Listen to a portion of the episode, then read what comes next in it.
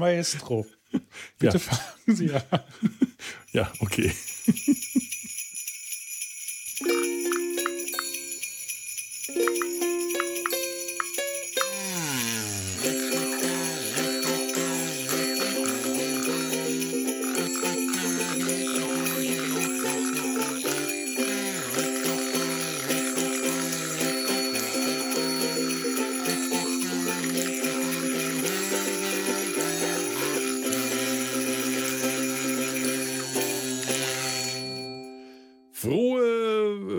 Frohe, noch nicht ganz Weihnachten. Herzlich willkommen im vorweihnachtlichen, im fast schon weihnachtlichen Sumpf des Verbrechens. Wir, wir, wir verfolgen heute drei Engel, die sich als, äh, die, die, die nicht so sehr vom Himmel herab, sondern eher vom Dach oder genau genommen aus den oberen Etagen des äh, Gefängnistraktes herabgestiegen sind. Wir verfolgen drei Schwerverbrecher auf der Flucht, die sich möglicherweise als Engel, als Schutzengel herausstellen. Heute schauen wir den Film, äh, haben wir den Film Wir sind keine Engel aus dem Jahr 1955 55 angeschaut. Der Tobi weiß das. Und dazu habe ho, ich weitere himmlische, englische Kreaturen in diesen Podcast eingeladen. Zum einen den äh, alten grauen Erzengel, der sich gerade schon gemeldet hat, to to Tobirasal. Du musst dir einen Der Engel immer nennen. reinlabert, einfach, äh, weil er sonst. Guten Tag. Guten Tag. Hier wie nicht. Ja, die, die, die Stimme aus dem Himmel, äh, wie, wie, eng, wie, wie Engel sowas wie ein machen. Cherubin oder so. Cherubin, mit, Seraphim. Mit schönem tiefen Timbre. Moment, Die, die, die, neuen äh, äh, Chöre der Engel habe ich ähm, äh, mir auch aufgeschrieben. Und das bringt eine, eine das könnte jetzt eine Überleitung sein zu unserer nächsten Gästin. Nein, die äh, grüße ich anders, äh, begrüße ich anders. Ähm, wir haben eine neue, neue Gästin im Podcast, auch ein, ein Engelswesen, einen Weihnachtsengel, den viele Podcaster und Podcasterinnen auch mittlerweile kennen dürften. Sie ist selber auch eine Podcasterin, aber sie beschenkt auch Podcasterinnen, äh, PodcasterInnen zu Weihnachten schon seit, ähm, ich weiß gar nicht wie vielen Jahren. Seit zwei Jahren kriege ich gerade signalisiert. Seit zwei Jahren ist die Podcastläuferin Sabine unterwegs und beschenkt äh, Pod Podcast zu Weihnachten. Hallo Sabine. Ja, Unser hallo ihr zwei. Hallo.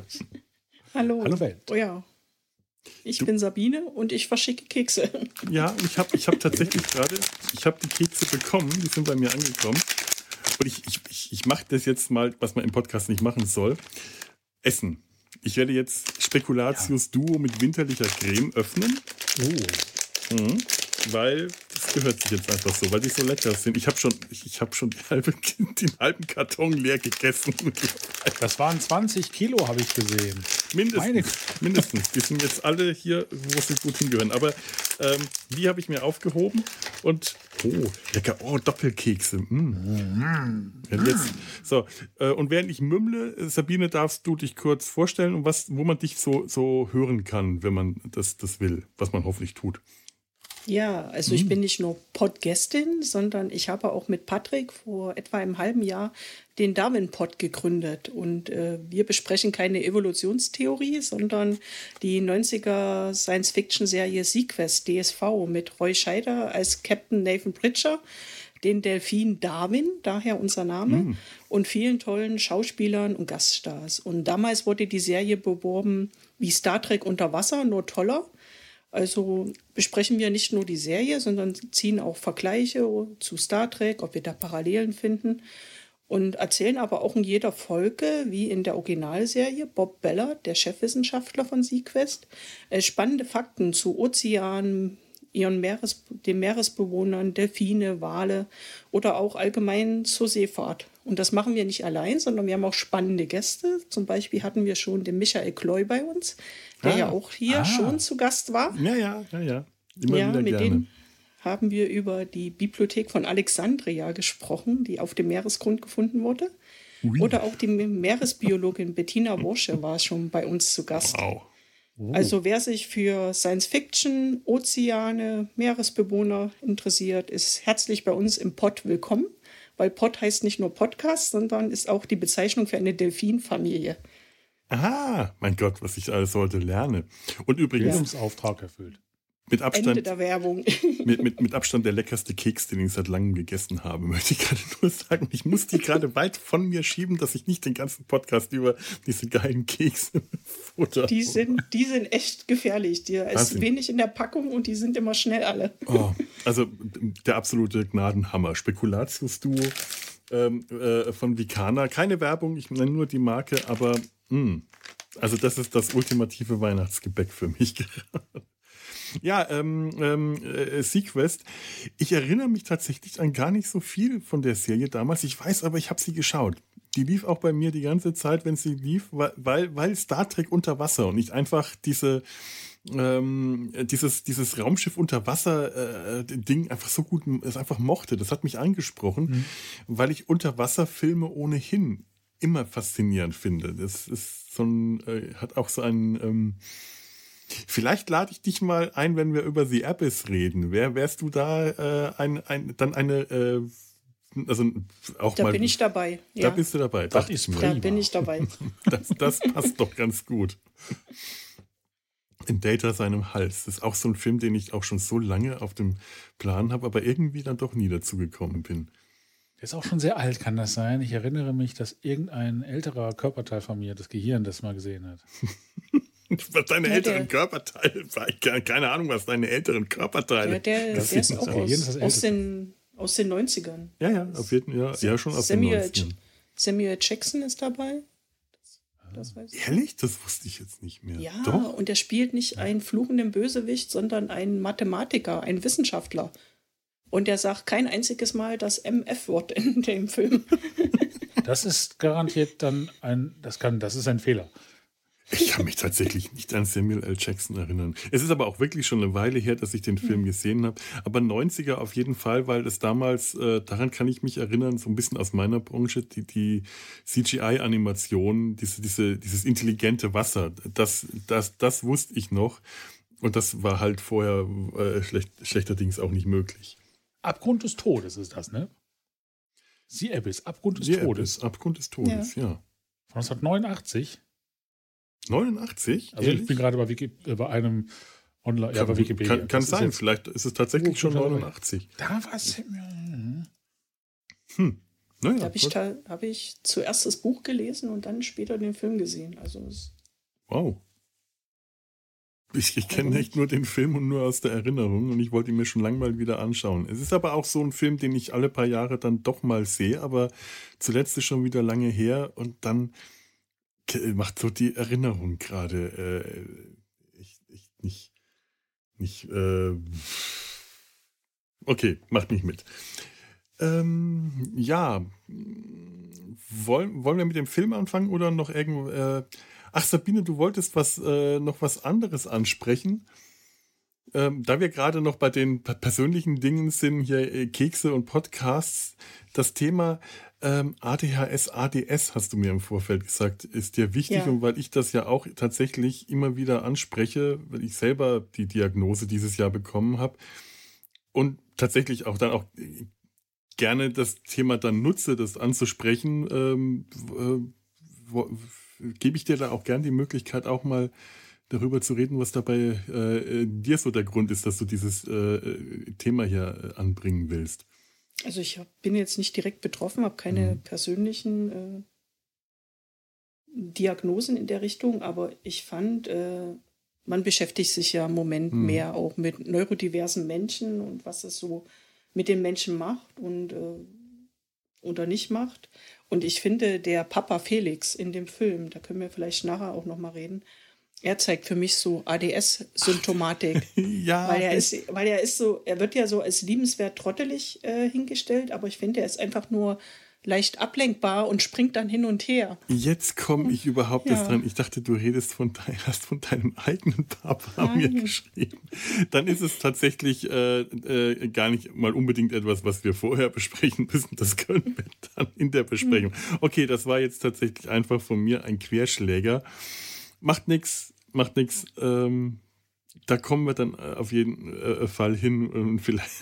Oh Gott. Ja, ich, ich, ihr merkt, das Thema ist bei mir tatsächlich super präsent und ich, äh, wenn, wenn ich ADHS höre, äh, schalte das mal gerne alles andere aus. Das hat sich in diesem Jahr ähm, fast schon zu einem, zu einem Hobby von mir entwickelt, weil mich ähm, die Beschäftigung mit ADHS und ADS von meinen anderen Problemen abgelenkt hat. Auch nicht so gut, weil ich die anderen Probleme hm. vernachlässigt habe, aber äh, mein Gott, ja, irgendw irgendwelche Hobbys braucht man ja, wenn es ADHS ist. Hm. Papa Felix. Ich dachte, du hast von deinem Papa geredet und hast mich Im, im Chat mit Felix gesprochen. Da, wir haben sozusagen einen doppelten Felix. Wir haben den, mhm. den Felix äh, auf dem Bildschirm und den Felix jetzt am Mikrofon. Das ist auch so ein äh, ADHS-Ding, dass man Texte ähm, überfliegt und irgendwie quer liest und nicht richtig so liest, wie sie dastehen, sondern irgendwie die, die, die Buchstaben überspringt und sich ein eigenes Information raus sortiert und die tatsächliche Information nicht, ähm, nicht mitbekommt. Das, das passiert mir tatsächlich seit meiner Schulzeit. Meine Schulzeit. So, jetzt komme ich, jetzt komme ich zu der, der, der, weißt du was jetzt, weil, weil äh, ADHS, jetzt bringe ich die eigentliche äh, Einleitung jetzt doch noch, die ich bringen wollte. Das macht mich sonst wahnsinnig. Nämlich zu dem Thema Wir sind keine Engel, habe ich mal geschaut, was die äh, neun Chöre der Engel, die himmlischen Heerscharen so sind. Denn mir ist ein äh, Satz eingefallen und ich muss dazu sagen, liebe Sabine, seit ich äh, mein Abitur gemacht habe, ist jede weitere Sabine, die ich kennenlerne, ähm, schafft es, meine ähm, den, den Namen Sabine für mich immer noch ein bisschen positiver zu belegen als vorher. Denn wir hatten damals bei uns in unserem Jahrgang einige Sabinen. Ähm, das ist für mich auch seitdem tatsächlich die, die einzige Pluralform, auch wenn dir das wahrscheinlich nicht gefällt. Und die waren alle weil dieser ganze Jahrgang so schrecklich war, nicht dazu angetan, dass das für mich damals ein besonders beliebter Name war. Seit ich das Abi hinter mir gemacht habe, ist das allerdings, äh, habe ich sehr viele weitere Sabinen kennengelernt und die waren alle nett, so wie das bei dir auch der Fall ist. Wir hatten damals aber einen Lehrer, der war etwas creepy. Ich glaube, das war Religion oder Latein, aber wir hatten eine Menge creepy Lehrer und der hat dann mal zu einer der vielen Sabinen gesagt, die Sabinen dieser Welt, sie sind Legion, wie die Engel in den himmlischen Heerscharen. Das kam nicht so gut an bei der Sabine. Ich fürchte bei dir auch nicht. Denn die neuen Chöre der Engel, die himmlischen Heerscharen, ich hoffe, dass ich das überhaupt nicht durcheinander bringe, dass das nicht zwei verschiedene Dinge sind, die himmlischen Heerscharen, die neuen Chöre sind unterteilt in, von oben nach unten, also von den Generälen bis zum Fußvolk, denn die sind angeblich aufgeteilt wie militärische Ränge, wurde mir mal erklärt. Das hat mein Vater mal behauptet. Der wollte in seinem Ruhestand die himmlischen Heerscharen in den hässlichen ähm, Ausgehuniformen der Bundeswehr malen. Das kann ich mir gut vorstellen. Das möchte ich übrigens gerne sehen. ich wollte es immer gerne sehen. Er hat es nie gemacht. Sag ihm mal, der Herr Schacht möchte das. Sag ich ihm mal. Das sag ich ihm. Das ist sein Ruhestandsplan gewesen. Seit nunmehr 15 Jahren hat er den nicht verwirklicht. Die Seraphim, Cherubim, Drohne, Herrschaften, Mächte, Gewalten, Fürsten, Erzengel und Engel ohne Zahl. Die Engel ohne Zahl, das sind die Sabinen, denn sie sind Legion, sie sind zahllos. Besser als die Engel ohne Zahn. ja. ja.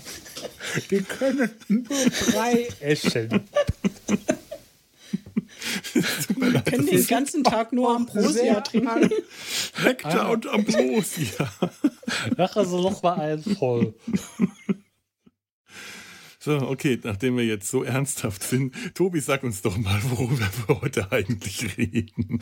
Also, also wir sprechen über den wunderbaren Film Wir sind keine Engel aus 1955 eine US-amerikanische Filmkomödie. Das Schöne ist, sie spielt nicht in den USA, sondern in einem eher französisch geprägten Teil des südamerikanischen Kontinents. Aber das ist ja schon Inhalt.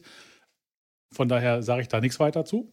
Ähm, Regie führte Michael Curtis, der zusammen mit dem einem der drei Hauptdarsteller Humphrey Bogart 13 Jahre vorher auch schon einen einigermaßen bekannten Film halbwegs, Halb, halbwegs also bekannten der, der Film. Un, un, unwichtigeren. Ne? Casablanca. Casa, ach, jetzt muss nachs gedreht hat, ganz genau.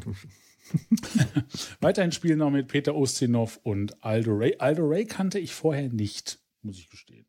Der ist auch ziemlich unbekannt. Der hat wirklich nicht viel gemacht. Der hatte, glaube ich, noch ähm, einen größeren Film und dann lauter ziemlich unbekannte Sachen der war so ein bisschen äh, am Durchstarten und äh, im Gegensatz zu Peter Ustinov, der da auch noch relativ am, am Durchstarten war zu der Zeit, hat es Aldo Ray nicht geschafft und Ustinov war gerade wirklich auf dem Weg zum, zum Star zu werden, war allerdings noch nicht der Star. Bogart war der große Star am Set und es gibt so ein paar Szenen, ähm, bei denen ich das Gefühl habe, ich bin mir nicht sicher. Es, es, wird berichtet, dass die Stimmung sehr gut sein soll und dass Bogart sehr großen Spaß am Schauspiel von Ustinov hatte, der äh, ihm immer die Show gestohlen hat. Und es gibt so ein paar Stellen, wo ich den Blick von Bogart nicht richtig deuten kann, ob das nicht vielleicht gerade so dieser Blick ist, so du stiehlst mir gerade die Show, du, kleiner Emporkömmling. langsam, Junge, sonst landest du wirklich noch hier auf der Teufelsinsel, mhm. mon frère. So, das war der kleine Einwurf ins Französische, weil der Film basiert oui, oui. auf dem Theaterstück La Cuisine des, Jean, des Anges. Ist das richtig ausgesprochen? Des, des Anges, glaube ich. Des Anges. La Cuisine des Anges. Die Küche der Engel. Die Küche der Engel. Ah, herrlich. Ähm, oui, oui. Oui, oui, äh, c'est très bien. Ähm, eine Länge von 106 Minuten, FSK 12, das finde ich, wenn wir zum Inhalt kommen, so eine FSK-Einstufung aus heutiger Sicht, weiß ich nicht. Würdest du den höher oder niedriger? Ich würde den tatsächlich, da ich, ah, jetzt muss ich gucken, dass ich nicht zum, zum Gottschalk der Podcaster werde. Oh Gott. Äh, äh, ich habe Wetten das nicht gesehen, du kannst es mir also ja, das ist, ähm, nichts ich, andeuten. Nee, ich will nicht in ein Horn stoßen, was gar nicht mein Horn ist eigentlich. Ähm, es, es, wird, jetzt greife ich schon ein bisschen auf den Inhalt vor, aber es wird ja mit dem Tod anderer Leute sehr billigend umgegangen. Ähm, ja, aber, das, aber man sieht den Tod ja nicht. Und für die FSK-Einstufung brauchst du ja, ist nackte Haut zu sehen? Haben wir nicht. Ja, ja aber Moment, Peter Ustinov trägt eigentlich nur einen, einen Kragen und darunter nichts. Also ich sehe seine Peter Ustinov ist sehr freizügig in dem Was in dem Alter zum Glück noch, noch ging. Ja. On, ich weiß on-screen, ja. on-screen sehen wir ja die Morde nicht, also geht es ja. auch. Und ja, okay. äh, es fließt kein Blut. Also daher wäre es sogar FSK 6. Das ist nämlich auch. Äh, genau, das habe ich mir nämlich auch gedacht. Eigentlich würde ich sogar FSK 6 billigen, weil alles unglaublich harmlos ist. Aber es stimmt es ist eigentlich Verharmlosung von Gewalt in, in äh, vielerlei Hinsicht. Pädagogisch äh, sind halt diese FSK, diese FSK-Einteilungen eh, finde ich immer reichlich fragwürdig, sehr oft. Hm. Wir haben es schon geschafft, dass ich während oder dass wir während der Eckdaten abschweifen. Natürlich. Ah, einen wunderschönen Gruß nach Dortmund. äh, äh, Michael Curtis ich habe vergessen, wie er so richtig hieß, ein, ein äh, ursprünglich österreichisch-ungarischer Regisseur. Ach, guck. Ich habe erst gedacht, dass ähm, so das ist halt auch der 1955 ist ja auch so die Zeit, wo halt, ich sag mal, viele ähm, Kriegsvertriebene oder Nazi-Flüchtlinge oder Flüchtlinge vor den Nazis mhm. in die USA ausgewandert sind. Bei ihm ist es nicht der Fall, der ist schon vorher, noch 26, in die USA als Regisseur geholt worden. Ah, ja gut, das gab es auch schon häufiger. Also wenn, ähm, ich weiß nicht. Ja gut. Geht 55 die McCarthy-Ära schon los? Mit der Kommunistenverfolgung? Das kann ja auch ein Grund sein, dass er den osteuropäischen Namen nicht mehr tragen möchte. Den hat er, glaube ich, vorher schon geändert. Und schon vorher. Ja, dann ja, bestimmt, weil die Amerikaner es nicht aussprechen konnten. Wahrscheinlich. Das können auch nicht mal wir richtig. Bei uns fängt es ja schon bei, bei Fränkisch an, schwer zu werden. Hallo! ja. So, noch ganz kurz aus dem hm. Cast, glaube ich, kennt man ansonsten noch äh, Basil Rathbone. Oh ja, stimmt. Ja, ja, ja. Ein, ich sag mal, so vor allem, ich gucke so Richtung Felo, so für uns alte Leute, mhm, äh, die mhm, so mit mhm. alten Filmen aufgewachsen sind, halt so einer der klassischen, speziell Bösewichte und halt auch mit der Stimme belegt die äh, uns durch so ziemlich alle diese ganzen Filme da getragen haben. Ich weiß jetzt gerade nicht die äh, Synchronsprecher, aber ich tue mir bei dem Film total schwer, welche Fassung ich anschauen will. Weil ich ja. beide Fassungen schön finde. Äh, äh, auch unter, es, sind, es sind tatsächlich unterschiedliche Texte in den Dialogen. Das Original oder die deutsche Synchronfassung. Die deutschen Synchronstimmen sind herrlich. Die Originalstimmen, Bogart Aldo Ray und vor allem Peter Ustinov haben einfach ganz tolle Stimmen im Original. Und Peter Ustinov kenne ich halt sogar im Original die Stimme aus meiner Kindheit, weil der ja auch einige Filme auf Deutsch selber synchronisiert hat oder beziehungsweise äh, Synchronstimmen übernommen hat, wie ähm, Prince John in, in dem Disney äh, äh, äh, äh Robin Hood, in dem Zeichentrickfilm. Und natürlich als Hercule Poirot hat er sich ja auch in ähm, das Böse unter der Sonne und war, war noch einer? Nee, ich glaube nur in das Böse unter der Sonne hat er sich vielleicht auch, noch, also auch, auch selbst auf Deutsch synchronisiert. Ja. Und das macht dann auch so Szenen, ich greife mal gerade vor, wie die äh, diese die gespielte Gerichtsverhandlung, die sie da abhalten, in der in der Peter Ustinov, der der äh, Julius, diese die Rolle, die er spielt, den Strafverteidiger mimt. Und in dem Moment siehst du plötzlich äh, Poirot. Auf einmal verfällt, äh, fällt er schon Jahrzehnte, bevor er Poirot spielt, in diesen Habitus, den auch Poirot annimmt, auch so ein bisschen mit dem Akzent und allem. Ähm, ganz toll. Fehlt nur noch der Schnurrbart. Ja. Super. Und Basil Rathbone, ja, tatsächlich. Es ist ganz komisch. Immer wenn ich den sehe, erkenne ich den sofort wieder. Aber aus irgendeinem Grund weiß ich keinen einzigen Film auswendig zu nennen, in dem der mitgespielt hat bild mir ein, der Hofnarr, aber da wäre ich mir jetzt schon nicht ganz sicher. Ich kann es nicht sagen, aber das, das Gesicht und wie gesagt, vor allem mit der Stimme hier, äh, äh Erich äh, Fiedler war es, glaube ich, ne? Mhm. Äh, das ist ja also Teil unserer Kindheit. Und von daher, das ist so, so, so präsent. Ja. So wie viele andere. Also ja. Absolut, ja, absolut. Das ist, das ist auf jeden Fall ein Gesicht und eine Stimme aus meiner, das sind überhaupt Stimmen aus meiner Kindheit. Wie halt die ganzen alten Synchronsprecher. Das ist halt lange, lange, lange bevor ich Filme im Original geschaut habe. Und deswegen ist es gerade bei so schönen Filmen wie dem, äh, fällt es mir schwer, mich zu entscheiden. Sonst bin ich da etwas rigoroser geworden mittlerweile. Also ich habe ihn auf Deutsch geguckt, aber habe dann vorhin noch mal so ein paar Szenen mir auf Englisch angehört und wollte eigentlich gar nicht mehr aufhören. Ja, es ist. Es macht wirklich Spaß, den auf Englisch zu schauen, weil die, Stimmen so eine ganz eigene, äh, so einen ganz eigenen Charakter, so eine ganz eigene Stimmung rüberbringen. Bogart, der im Original halt, Bogart, der ja einfach be, äh, berühmt dadurch wurde, dass er diese hardboiled Charaktere spielt, in Sam Spade, Philip Marlowe oder eben ähm, ähm, ähm, ja, und die, der, hat, der hat einfach diese Stimme, der hat dieses Gesicht und alles und das passt so zusammen das wirkt dann im, im Original, wirkt der nochmal viel tougher und viel abgebrühter, als er mit der ohnehin schon sehr guten Synchronstimme äh, wirkt. Und Aldo Ray hat im äh, Original so eine heißere Stimme, so ein heißeres Nuscheln, das ganz toll klingt. Der hat aber auch eine ganz tolle Synchronstimme, die ganz viel eigenen Charakter reinbringt. Man kann sich da echt ja. sehr schwer entscheiden. Ja, ähm, kommen wir mal zum Inhalt und Sabine, da wolltest du was vorbereiten, uns den ja. Inhalt des Films zu erzählen.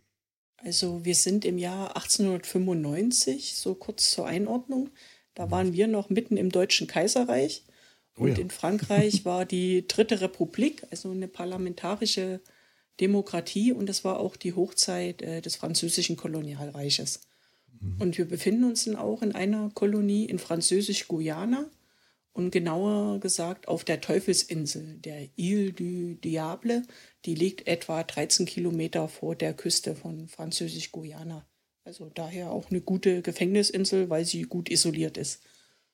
Ja, und dann haben wir unsere drei Hauptakteure. Das sind äh, der Betrüger Josef, gespielt von Humphrey Bogart, und die Mörder Albert, Aldo Ray und Julius, Peter Ustinov. Und diese brechen aus dem Gefängnis aus auf der Teufelinsel, sitzen aber auf der Teufelinsel noch fest, weil sie kommen nicht weg da. Und sie wollen halt, äh, dann legt ein Boot an auf dieses Boot, aber das Boot ist, äh, da ist eine Krankheit ausgebrochen, das ist in Quarantäne, da kommen sie jetzt nicht raus. so dass sie dann. Da lacht äh, der Tobi, das kommt ihm ja. bekannt vor. das kommt mir sehr bekannt vor. Ja. Ja, und so äh, stehlen sie dann einen Brief und bringen ihn dem Empfänger, Felix äh, Ducotel. Und der ist der Besitzer des lokalen Kolonialwarenladens. Also da gibt es wirklich alles, von Kleidung zu Lebensmitteln zu Baumaterialien, alles. Und der, ihr erster Gedanke ist, den Laden auszurauben, Geld zu machen, um dann auf das Schiff zu kommen. Aber irgendwie bieten sie ihm dann die Hilfe an. Sie wollen das Dach reparieren und dann erfahren sie auch, dass äh, die Familie ähm, Ducutel in Nöten ist, dass kein Geld zu holen ist, dass das Geschäft schlecht läuft. Und äh, in dem Brief stand auch, dass der Vetter, der André, mhm. der böse Vetter André, der Bösewicht in diesem Film, sich ankündigt äh, mit seinem Neffen Paul. Und das alles spielt kurz vor Weihnachten. Also wir sind so um die zwei Tage vor Heiligabend. Ja, und dann beschließen unsere drei Engel, unsere drei Sträflinge, der Familie zu helfen. Äh, sie bereiten ihnen ein schönes Weihnachtsfest und äh, wollen auch die Bücher schön, damit die besser aussehen, wenn dann der Revisor kommt, der Vetter. Und aber dieser durchschaut äh, den Pluff mit den Büchern und ähm, möchte dann auch äh, die Familie vor die Tür setzen. Und da kommt äh, ein weiterer kleiner Engel, der mit ausgebrochen ist, zur Hilfe. Das ist die Schlange Adolf. Das ist das Haustier von äh, Aldo Ray, gespielten Charakter Albert. Und diese Schlange beißt den Vetter, sodass er stirbt. Und dann fälscht äh, Humphrey Bogart, also Joseph, das äh, Testament, um der Familie alles zu vermachen. Und aber der mitgereiste Vetter Paul, in dem auch die Tochter Isabel ganz stark verliebt ist, äh, vernichtet das Testament und äh, fühlt sich dann also als Alleinerbe mhm. und äh, möchte dann auch der Familie wieder ans Hab und Gut, sodass auch er eine kleine Begegnung mit der, mit der Schlange Adolf hat und auch er leider verstirbt. so dass dann die Ducudels zu den Alleinerben werden, das Geschäft behalten können und am Ende verliebt sich dann auch Isabel in einen neuen Mann, den Schiffsarzt, der vorher das Schiff in Quarantäne gestellt hat. Und äh, unsere drei Gefangenen beschließen, dass die Außenwelt ihnen alles zu stressig ist und dass sie doch lieber wieder zurück ins Gefängnis gehen wollen. Oh. und das ist das Ende vom Film. Und sie sagen dann noch, naja, wenn es nächstes Jahr uns wieder so ist, dann können wir ja wieder ausbrechen. Ja, ja, mhm. so schön wie es ist im Gefängnis, ist es nirgendwo anders. Naja, ich weiß nicht, Teufelsinsel. Ja. Ja, ja, der, der junge Schiffsarzt, der aussieht wie ein Glas Milch, wie es an einer Stelle gesagt wird. Ja, ich, das ist für mich der, der, der Anfang und das Ende vom Film, äh, ist, ist das, was mich gerade äh, am, am, am, äh, ich liebe diesen Film. Ich habe den so oft gesehen und ich will den immer wieder anschauen. Aber irgendwann ist mir aufgefallen, ähm, wie, wie eigenartig hier das Leben der Gefangenen auf der Teufelsinsel romantisiert wird. Ja. Äh, Sabine, du hast, hattest einen Film äh, noch in, im, äh, in, unserem Chat vorher genannt, Papillon, ähm, äh, mit, mit, mit, Steve McQueen und Dustin Hoffmann von mhm. 1973. Der spielt ja auch auf der ja. Teufelsinsel und der zeigt ja ein komplett anderes Bild, ja. Allerdings. Der. Das der ist halt ein wirklich da. brutaler Film. Ich muss zugeben, ich habe ihn immer noch nicht gesehen, weil ich tatsächlich vor der grausamen Brutalität dieses Films zurückschrecke, aber der ist schon so ewig auf meiner Liste. Ich kenne Ausschnitte, ich kenne den Trailer, ich kenne so, so vieles von dem Film, aber ich habe es noch nicht geschafft, mir diesen ganzen Film anzuschauen. Und was wir hier in Wir sind keine Engel sehen, das, äh, da, da wirkt dieses Gefängnis eigentlich wie so ein hat, das ist ein, ist ein Witz, dieses Gefängnis. Wie so ein Robinson-Club auf der Dominikanischen Republik, ne? Ja. Ich meine, der Ausbruch verläuft, indem halt, wir haben ja den direkten Ausbruch nicht Mhm. erkannt, oder, sondern sie laufen einfach entspannt daher und ein äh, Gitarre spielender Eselskarrenfahrer Hm. fährt äh, vorbei. Und dann liegen sie gemütlich am, im Hafen. Offensichtlich rennen da ja auch noch, also es ist ja nichts un, äh, Ungewöhnliches, dass da Straftäter äh, oder Gefangene frei rumlaufen. Da auch die Frage, wo hört das Gefängnis auf und wo fängt es an? So wie ich das verstanden habe, eigentlich ist die ganze Insel ein Hochsicherheitsgefängnis, wo nur die richtig schweren Jungs, vielleicht auch Mädels, hinkommen. Und äh, dass es eigentlich keine Trennung gibt zwischen richtig Gefängnis und Zivilleben auf der Insel.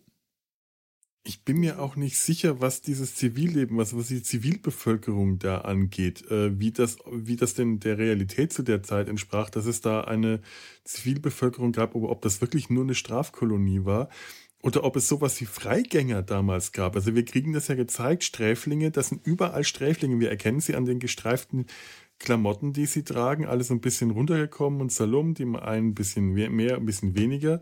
Deswegen sagen die drei auch, wir fallen doch hier nicht weiter auf, drei Freigelassene mehr oder weniger. Das sind freigelassene Sträflinge oder Sträflinge, die auf Bewährung freigelassen sind. Also quasi Freigänger, die draußen arbeiten können, aber vielleicht dann wieder nachts ins Gefängnis zurück müssen, wie das eigentlich eher im modernen Strafvollzug der Fall ist. Aber ob das damals äh, im 19. Jahrhundert auf der Teufelsinsel der Realität entsprach, das bezweifle ich eigentlich sehr. Also ich, Ich habe das eher, äh, eher so verstanden, dass äh, du wirst dann freigelassen, wenn deine Strafe abgesessen ist. Du hast dann nur deine Sträflingskleidung, du hast nichts anderes.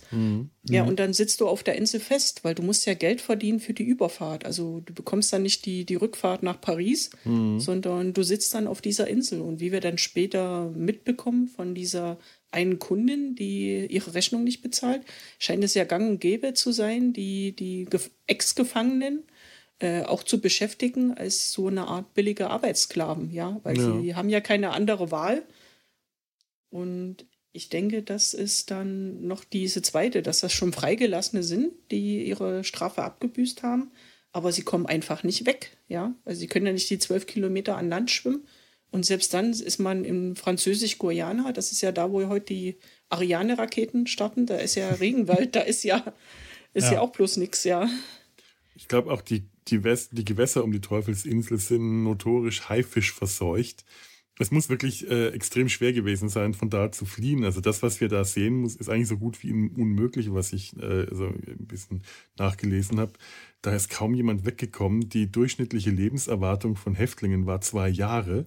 Die Ja. sind wirklich an den Strapazen und Mühen der, dieses Straflagers gestorben, dass die da sagen, ach, im, im, es war so schön im Gefängnis, da, da, da langweilt man sich höchstens und so.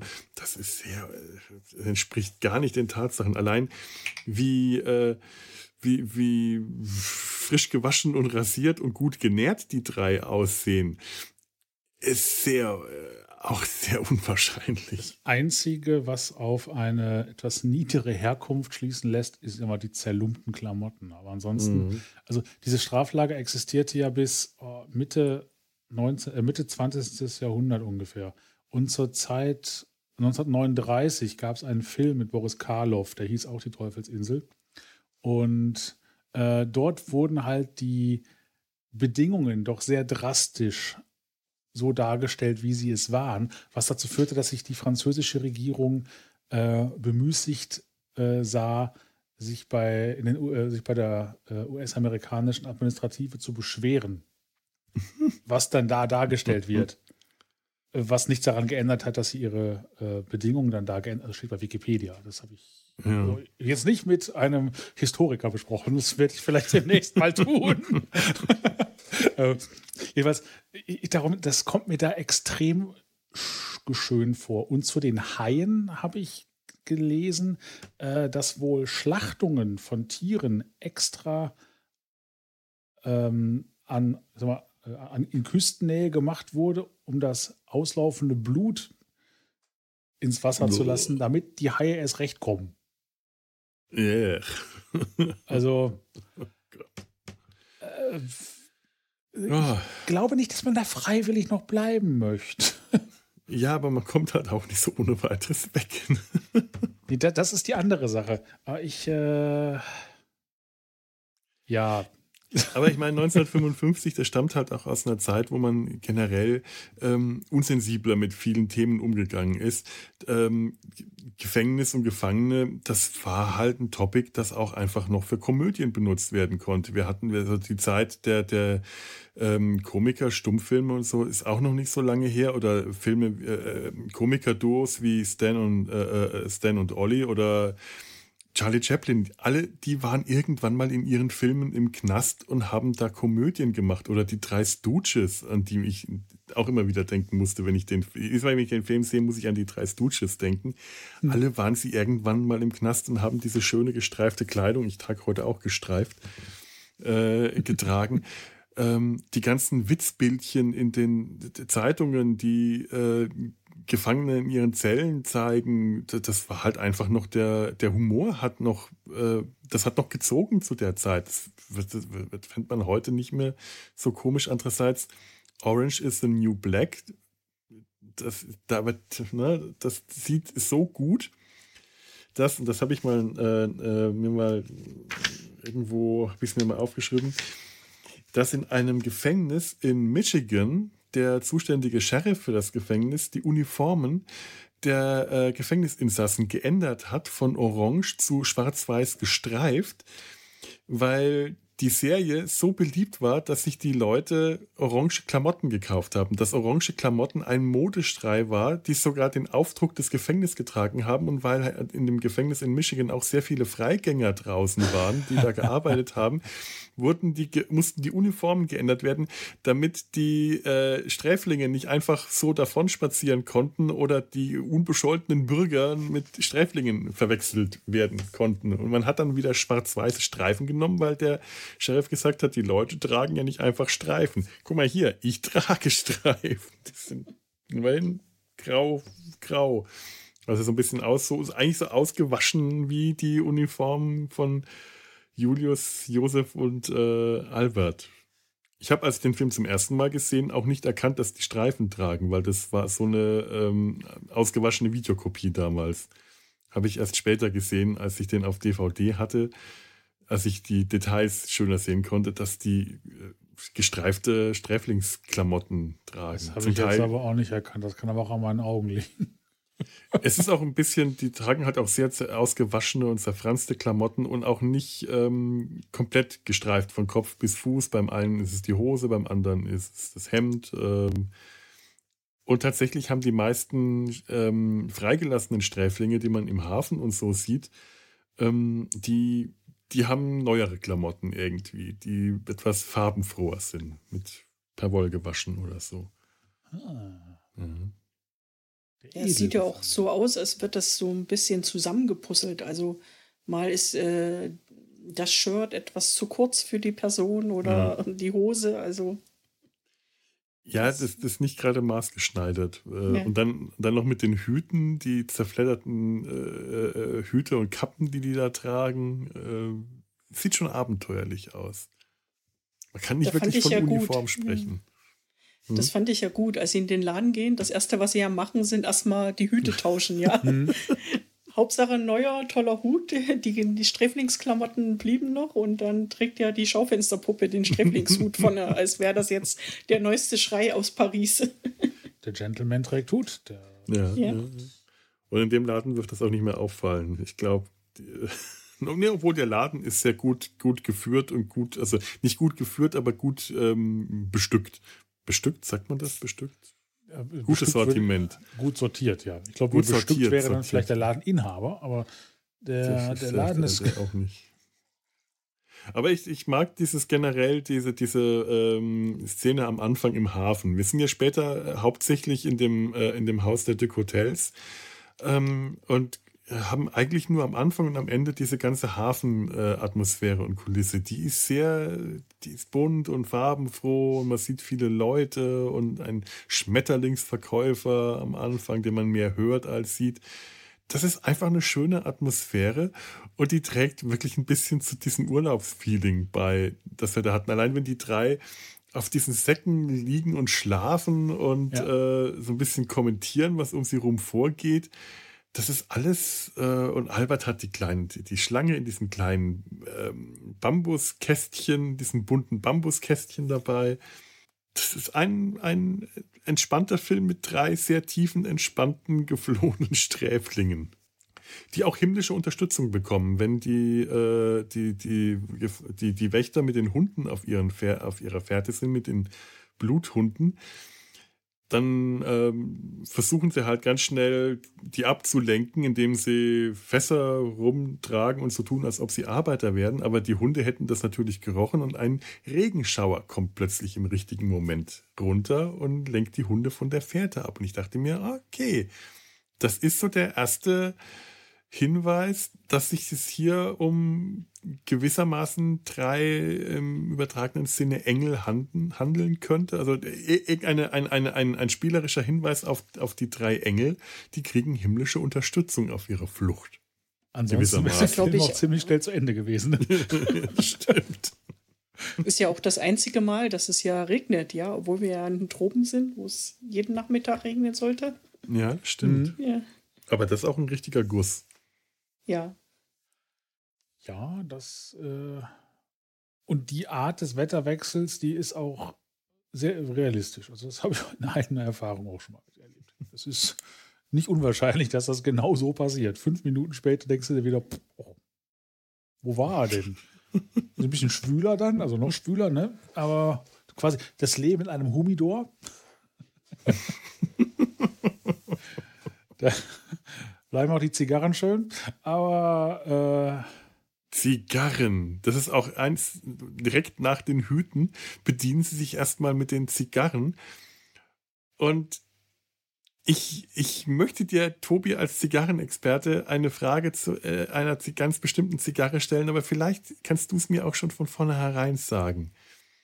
Ja. Sag mir mal, ob dir bei den Zigarren was Besonderes aufgefallen ist ich glaube, sie waren nie an. Das ist mir aufgefallen. Sie lagen äh, in offenen Zigarrenkisten, also nicht in einem Humidor, was glaube ich auch nicht notwendig ist. Und sie hatten keine Banderole.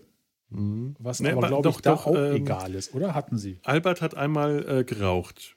War die an? Ah, okay. Die war an und später hat ihm ähm, ähm, äh, Julius auch noch eine Zigarre angezündet. Ah, okay. Ich musste an eine ganz bestimmte Zigarre am Ende des Films denken. Eine Zigarre, die Julius, also Peter Ustinov, dann aus seiner Tasche zieht und sich ansteckt. Uh. Ist sie dir aufgefallen? War das ein krummer Hund? Oh, das weiß ich, da habe ich nicht drauf geachtet. Das war eine krumme Zigarre, also keine gerade, sondern eine gebogene Zigarre. Und ich ja. weiß, ein, ein, Freund von mir hatte die damals und war ganz stolz, dass er, dass er krumme Hunde geraucht hat. Ja, das ist eine sehr spezielle Art, die auch, glaube ich, mhm. nicht schmecken.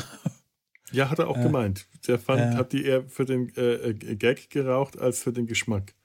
Ja, die, ich überlege gerade, ob das jetzt die waren, an die ich denke, es gab auch, waren das italienische? Oder waren das tatsächlich, es gibt ja auch Tabak tatsächlich aus Bayern irgendwo. Oder zumindest Tabak. Äh, Fabriken in Tabak. Ob die den Tabak da anbauen, weiß ich jetzt nicht, aber zumindest haben die da gerollt. Äh, Oh, jetzt alle Aficionados, die werden wahrscheinlich jetzt denken, was erzählt er für eine Scheiße. Auf den Schenkeln äh, von. Das ist ein Gerücht. Das ist ein Gerücht. Nicht, das ist ein Gerücht. Wissen, auf, welchen, auf, welchen, auf welchen Schenkeln. Auf gar keinen Schenkeln. Das ist einfach nur, das ist ein, ein Gerücht. Von ähm, stämmigen bayerischen Burm, die unter ihren Lederhosen ihre haarigen Schenkel zeigen und auf denen werden die bayerischen Zigarren gerollt. So wie ja. sich das gehört. Darum Krach, sind die CSU-Mitglieder auch immer so grantelig, weil die einfach nur nicht schmecken. weil die bayerische, auf bayerischen Schenkeln gerollte Zigarren rauchen müssen. Ja, ich meine, wie entspannt hätte Franz Josef Strauß sein können. Aber das ist ein anderes Thema. Äh, wie gesagt, die, die ist mir nicht aufgefallen. Nein, das tatsächlich nicht. Das ist. Äh Musst du mal schauen. Das ist ganz am Schluss, wenn die dann auch dann ähm, schick gekleidet am Ende aus dem Laden rauskommen, dann, dann, dann raucht er die auch. Oder hat sie zumindest im Mund. Und das ist wirklich eine krumme Zigarre. Ich weiß nicht, ob es mehrere krumme Zigarrenmarken außer dem sogenannten krummen Hunden noch andere gibt, aber mir ist das äh, dann aufgefallen. Äh, ja, es gibt also verschiedene Formen. Die krummen Hunde sind ja unter anderem so verflochtene. Ne? Die nimmst du auseinander Mhm. und dann hast du, ja, Ach so, mehrere Zigarren ineinander verflochten und daher Ja. kommt diese krumme Form. wie so Ah, das wie so kann ein sein. Knoblauchzopf, Mhm. nur halt aus Wie lecker. Tabak. Schmeckt anders. Und, ich jetzt möchte ich es mir nicht mehr vorstellen, wie das schmeckt. Du kannst so schöne Bilder und malen. Ja, das habe ich bei der Bergpredigt gelernt. Immer in Bildern sprechen. Ah, ja, ja, ja. Ach, damals, das waren noch Zeiten. Ja, aber in dem Laden gibt es ja nicht auch nur Zigarren, da gibt es ja alles Mhm. Mögliche. Da liegen ja auch Kleider und Stoffbahn. Und äh, was ja auch wir haben, ist ja ein, ein Loch im Dach, ja. Es Mhm. regnet rein, direkt neben die Zigarren. Weil sie stehen ja da und werden nass von oben. Ja, ja. Ja, eine gewisse Feuchte brauchen sie. Ich habe auch bei diesem, diesem Haus nie ganz verstanden, wo jetzt das Dach anfängt, wo Fenster drin sind, wo auch in der Mitte einfach mal, ich, ich habe das Gefühl, das ist so ein Innenhof, wie so ein spanischer Patio, wo tatsächlich kein Dach drüber ist, weil die drei, äh, die drei Engel, nenne ich sie jetzt mal, die, die klettern ja irgendwann aufs Dach hoch, um dann da ähm, die, ja, das Dach auszubessern. Ich glaube nicht, dass die irgendwas da oben arbeiten. Bestenfalls hämmern sie hin und wieder mal. Es ist ja eigentlich auch nur ein Trick, dass sie an, äh, ihnen anbieten. Wir äh, dem ähm, Felixstick Hotel anbieten, wir arbeiten auf dem Dach, damit die später eine Möglichkeit haben, runterzukommen, den Laden leer zu räumen.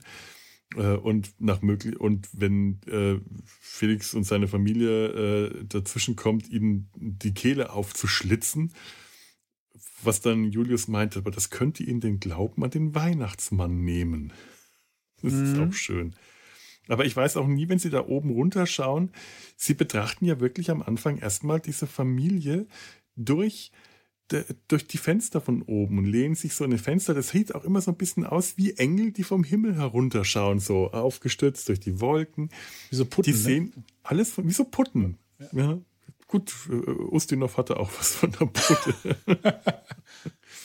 Nein, aber, aber, äh, aber ich, ich, ich weiß, ich, tatsächlich komme ich aus der Architektur dieses Hauses nicht so ganz klar, wo da die Öffnungen sind. Es Ja, gibt auf jeden Fall viele Dachfenster, aber Mhm. was äh, ich gesehen habe, sie tragen, sie hat sogar Dachpappe hoch. Und dann Mhm. habe ich mal gegoogelt. Dachpappe gab es damals wirklich schon, weil sie wurde 1842 in Deutschland erfunden. Oh, Aha. Also könnte sie, könnte sie ihren Weg dann doch nach Französisch-Guyana gefunden haben. Und sie Durchaus beobachten, möglich. sie beobachten dann ja auch äh, die Frau des Hauses, Amelie, ja, wie sie sich dann umzieht. Da sind sie ja alle hellauf begeistert, wie sie sich in das Korsett zwängt und jeder streitet sich darum, wer heute Nacht von ihr träumen darf. das ist, das ist, das ist so schöne Szenen. Oh, darf ich heute Nacht von ihr träumen? Nein, ich, das ist meine, an die denke ich. Ja, ja, und dann kommt die Kundin, oh, darf ich von der träumen? Ja, das wären schwere Träume. Ach, alles meins, alles meins. Aber, Von der träume ich heute Nacht. aber in dem Zusammenhang möchte ich gerne mal auf die Straftaten der, der Mhm. drei Engel eingehen. Josef, also Humphrey Bogart, ist Betrüger, sag ich. Mhm. Also äh, nicht schön, aber da stirbt man im Allgemeinen dran nicht. Julius und Albert sind beides Mörder. Ähm, also die haben jemanden getötet. Also Ja. Julius, Peter Ustinov, hat seine Frau getötet. Äh, und so wie ich das mitbekommen hat, habe in einem in einer Affekthandlung, wo man sagen kann, ich will jetzt nicht sagen, ja, kann ich nachvollziehen, aber äh, naja, ein bisschen. Er Weil- kam nach Hause und hat äh, an, äh, nach, an Weihnachten nach Hause und musste erleben, wie seine Frau seinem besten Freund etwas geschenkt hat. Genau. Und dieses Meint er Geschenk gehört später, ja es ist ja, Genau, und meinte, aber es war meine Schuld. Ich hätte ihr ja vorher schreiben können, dass ich nach Hause komme.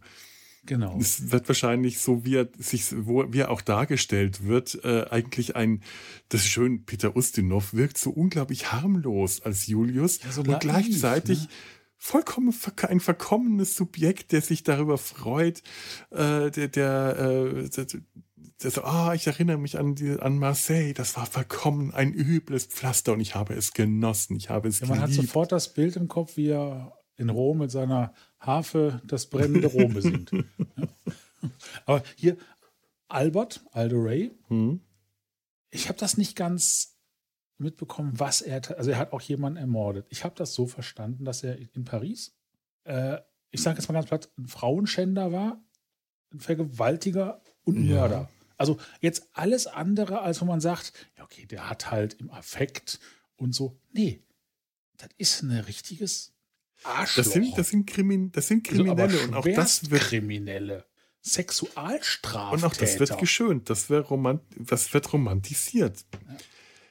Aldo Ray hat seinen Onkel getötet, weil äh, der wollte seinen Onkel um Geld anhauen, äh, für, äh, um, um wegen, einem, wegen, wegen einer Frau, die er äh, Also Albert, genauer gesagt, wollte. Ray. Genau, Albert.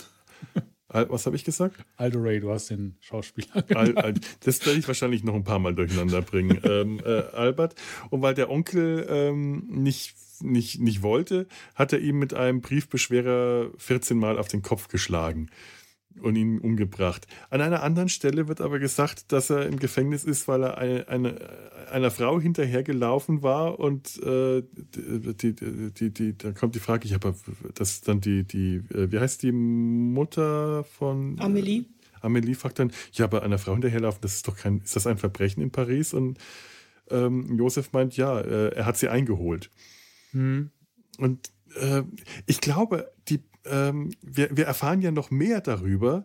Ich glaube, die sind tatsächlich einfach nur verurteilt für diese Straftat, für diese Verbrechen, dass ähm, äh, äh, Albert wegen Mordes verurteilt war, äh, Julius auch wegen Mordes und Josef wegen Betrugs. Aber ich, aber ähm, ich bin mir ziemlich sicher, Josef ist genauso ein gefährlicher äh, potenzieller Mörder oder Mörder. Der, der sagt ja gleich als erstes, wir schlitzen ihnen die Kehle auf. Er hat versucht, den Wärter zu töten auf der Flucht und ist Und enttäuscht. war sogar noch, genau, war enttäuscht, dass er nicht offensichtlich nicht tot ist. Hm. Und wie gesagt, äh, äh, Albert äh, ist ein Vergewaltiger, um es ganz brutal zu sagen. Es wird irgendwie als schwere Nöter so äh, dargestellt. Das ist auch eine sehr starke Verharmlosung. Und Julius ist ein Safe-Knacker. Der ist nur scheinbar nie als Safe-Knacker verurteilt worden, aber das ist sein, also er ist ein versierter Geldschrankknacker. Das kriegen wir auch immer wieder gezeigt in wunderschönen Sequenzen, wo er ähm, mit geschlossenen Augen auf Geldkassetten, Safes und Türen und Koffern herumfingert und dann mit einem kleinen Schlag, bing, das, das öffnet. Ja. Also ähm, das sind Multitalente, was man, wenn man das so sagen kann. Und sie sind ja alle drei sehr gut im Organisieren von Dingen. Vorzugsweise das, im Garten vom Gouverneur, ja. die es nur Blumen. Blumen, ja. Die Blumen, den, den Weihnachtsbaum. Aber tritt nicht auf den Rasen, auf den Rasen treten. Ja, äh, ja, stehlen können sie scheinbar auch alle. Die sind äh, flink mit den Fingern, Taschendiebe sind sie auch. Also die, die, die haben alle, äh, scheinbar alle Talente, was das angeht. Alle Talente der Unterwelt, die man so braucht. Ja. Ja, und äh, Mhm. äh, Josef ist ja nicht nur ein Con-Artist, sondern ist ja auch ein sehr guter Fälscher. Also er kann ja Ja, Sch Schriften fälschen, Dokumente fälschen. Er sagt ja auch am Anfang, ja, gib mir ein bisschen Papier und wir haben 1A Pässe, um von der Insel herunterzukommen. Also Mhm. Und er versucht die Bücher von Felix de Cotel zu, äh, zu fälschen, also zu, zu äh, schönen, wie du, wie du vorhin gesagt hast. Was ähm, auch, wenn ich denke, ja, hilft dem das jetzt wirklich? Denn ähm, der, der, der, der Vetter André wird ja merken, dass da irgendwas nicht stimmt. Wenn äh, der kriegt ja regelmäßig, hat er äh, Berichte von Felix bekommen, der ihm eigentlich immer nur berichtet hat, dass er Verlust gemacht hat und auf einmal wird in den letzten zwei Monaten ein Riesengewinn verur äh, verursacht und wenn er dann Inventur macht und merkt, da, da fehlt irgendwie hinten und vorne alles, bezweifle ich, dass dem das so geholfen hätte, dieses Fälschen der Bücher. Vor allem, ich frage mich auch an einer Stelle, ähm, da, da kommen wir jetzt vielleicht zu dem äh, ADHS, ADS von Papa Felix. Ist der wirklich so unfähig? Ist der wirklich, ist der einfach nur zerstreut? Ist der trottelig? Hat der ADS? Ist er unfähig oder ähm, wird er ständig ausgeraubt? Beklauen ihn seine Kunden? Die eine Kundin, die, die ihm den Wein kauft am nächsten Tag zurückbringt und sagt, es ist ja nur Wasser drin, die hat ihn ganz offensichtlich versucht zu betrügen. Ähm, aber es scheinen ja auch Waren zu fehlen, für die, die er entweder verkauft hat, aber nicht eingetragen hat. Er gibt ja auch überall Kredit aus. Er lässt die Kunden ja auf Kredit kaufen und deswegen kommt er ja auf keine schwarzen Zahlen.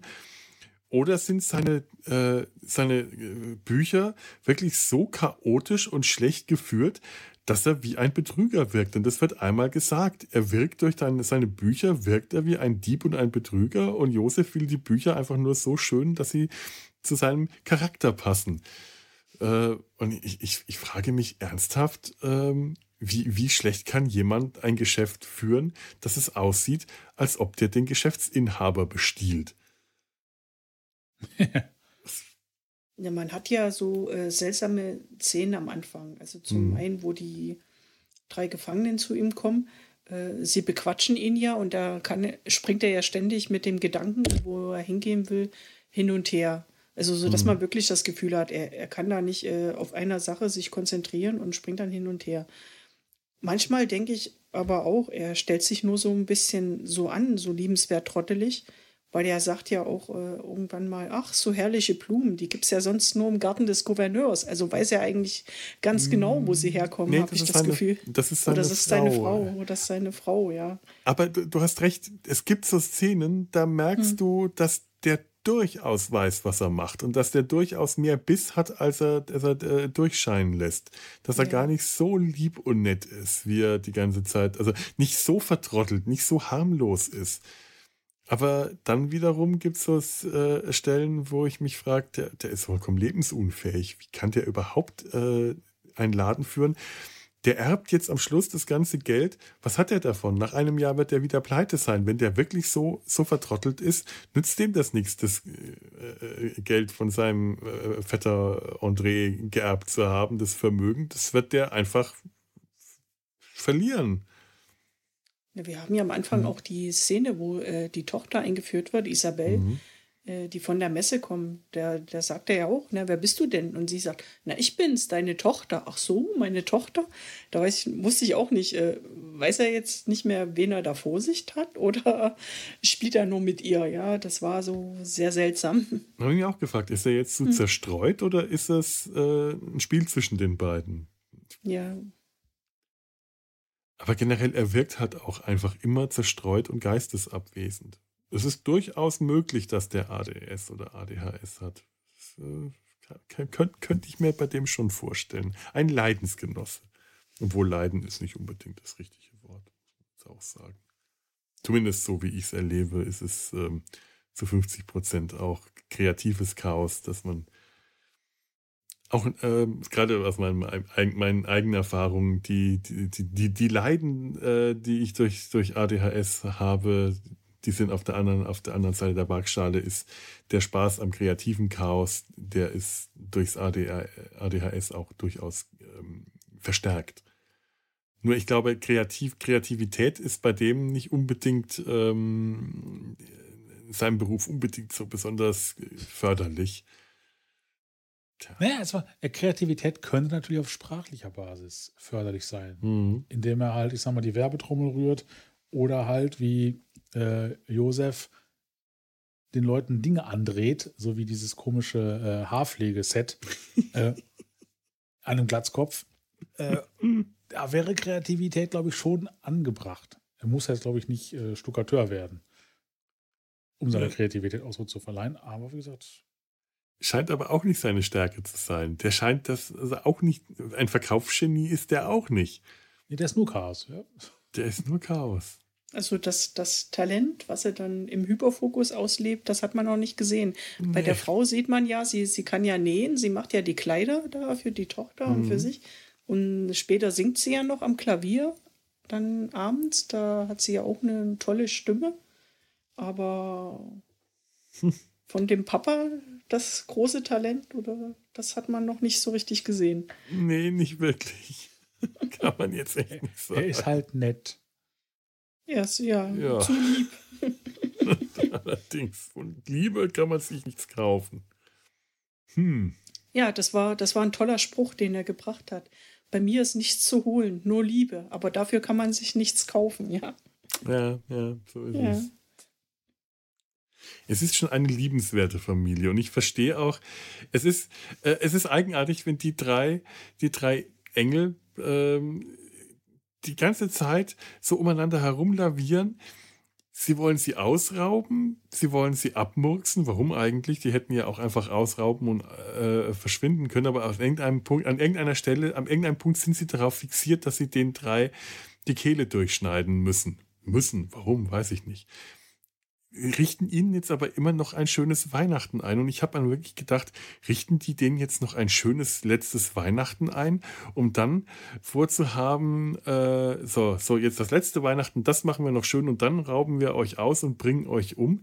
Oder haben die eigentlich schon irgendwann ziemlich am Anfang beschlossen, nee, wir können die nicht ausrauben, wir können denen nichts tun, wir äh, helfen denen jetzt, wir fühlen uns hier wohl.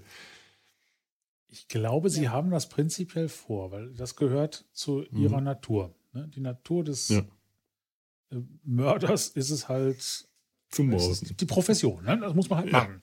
Ähm, und irgendwie, so wie ähnlich bei dieser Gerichtsverhandlung, beziehungsweise bei der äh, bei dem Gambling, bei dem Spiel, ob man dem äh, André sagt, dass er doch nicht in diese Kiste reinschauen soll.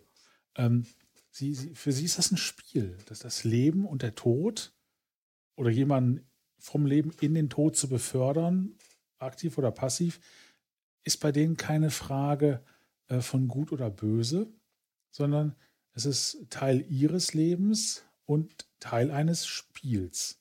Und auch da, äh, ich, ich, glaube, die sind wirklich vollkommen skrupellos, anfangs zumindest, mhm. dass sie sagen, ja. ja äh, wir werden sie auf jeden Fall töten. Anfangs war, der, war das Abmurksen, das Kehle durchschneiden eine Notwendigkeit, wenn sie ihnen in die Quere kommen. Irgendwann haben sie sich auf ihre Kernkompetenz besonnen sagten, das ist ja unser Job. Ne? Wenn wir unseren Job nicht richtig machen, dann gehören wir, gehören wir in den Knast. und der Weg dahin, dieses, denen noch ein schönes Weihnachtsfest äh, bereiten, auch das, glaube ich, war durchaus ernst gemeint aber jetzt weniger als, als, als gute Tat, sondern weil sie ja auch was davon haben, beziehungsweise weil es einfach nett ist. Ne? Aber so wie einige wirklich, die, sie grenzen extrem ab. Mhm. Zwischen, wir machen jetzt was Nettes und danach bringen wir es auch halt um. Das ist jetzt aber auch nicht böse gemeint. Ich hoffe, die verstehen das. Ja, die sind halt ja, da vielleicht, tot. Vielleicht, ne? äh, das könnte, könnte sein. Und, und irgendwann, ich glaube nicht, dass das dann die Wandlung vom Saulus zum Paulus ist, äh, um wieder mal ein Bibelbild reinzubringen. wir haben ja schon so wunderbar damit angefangen.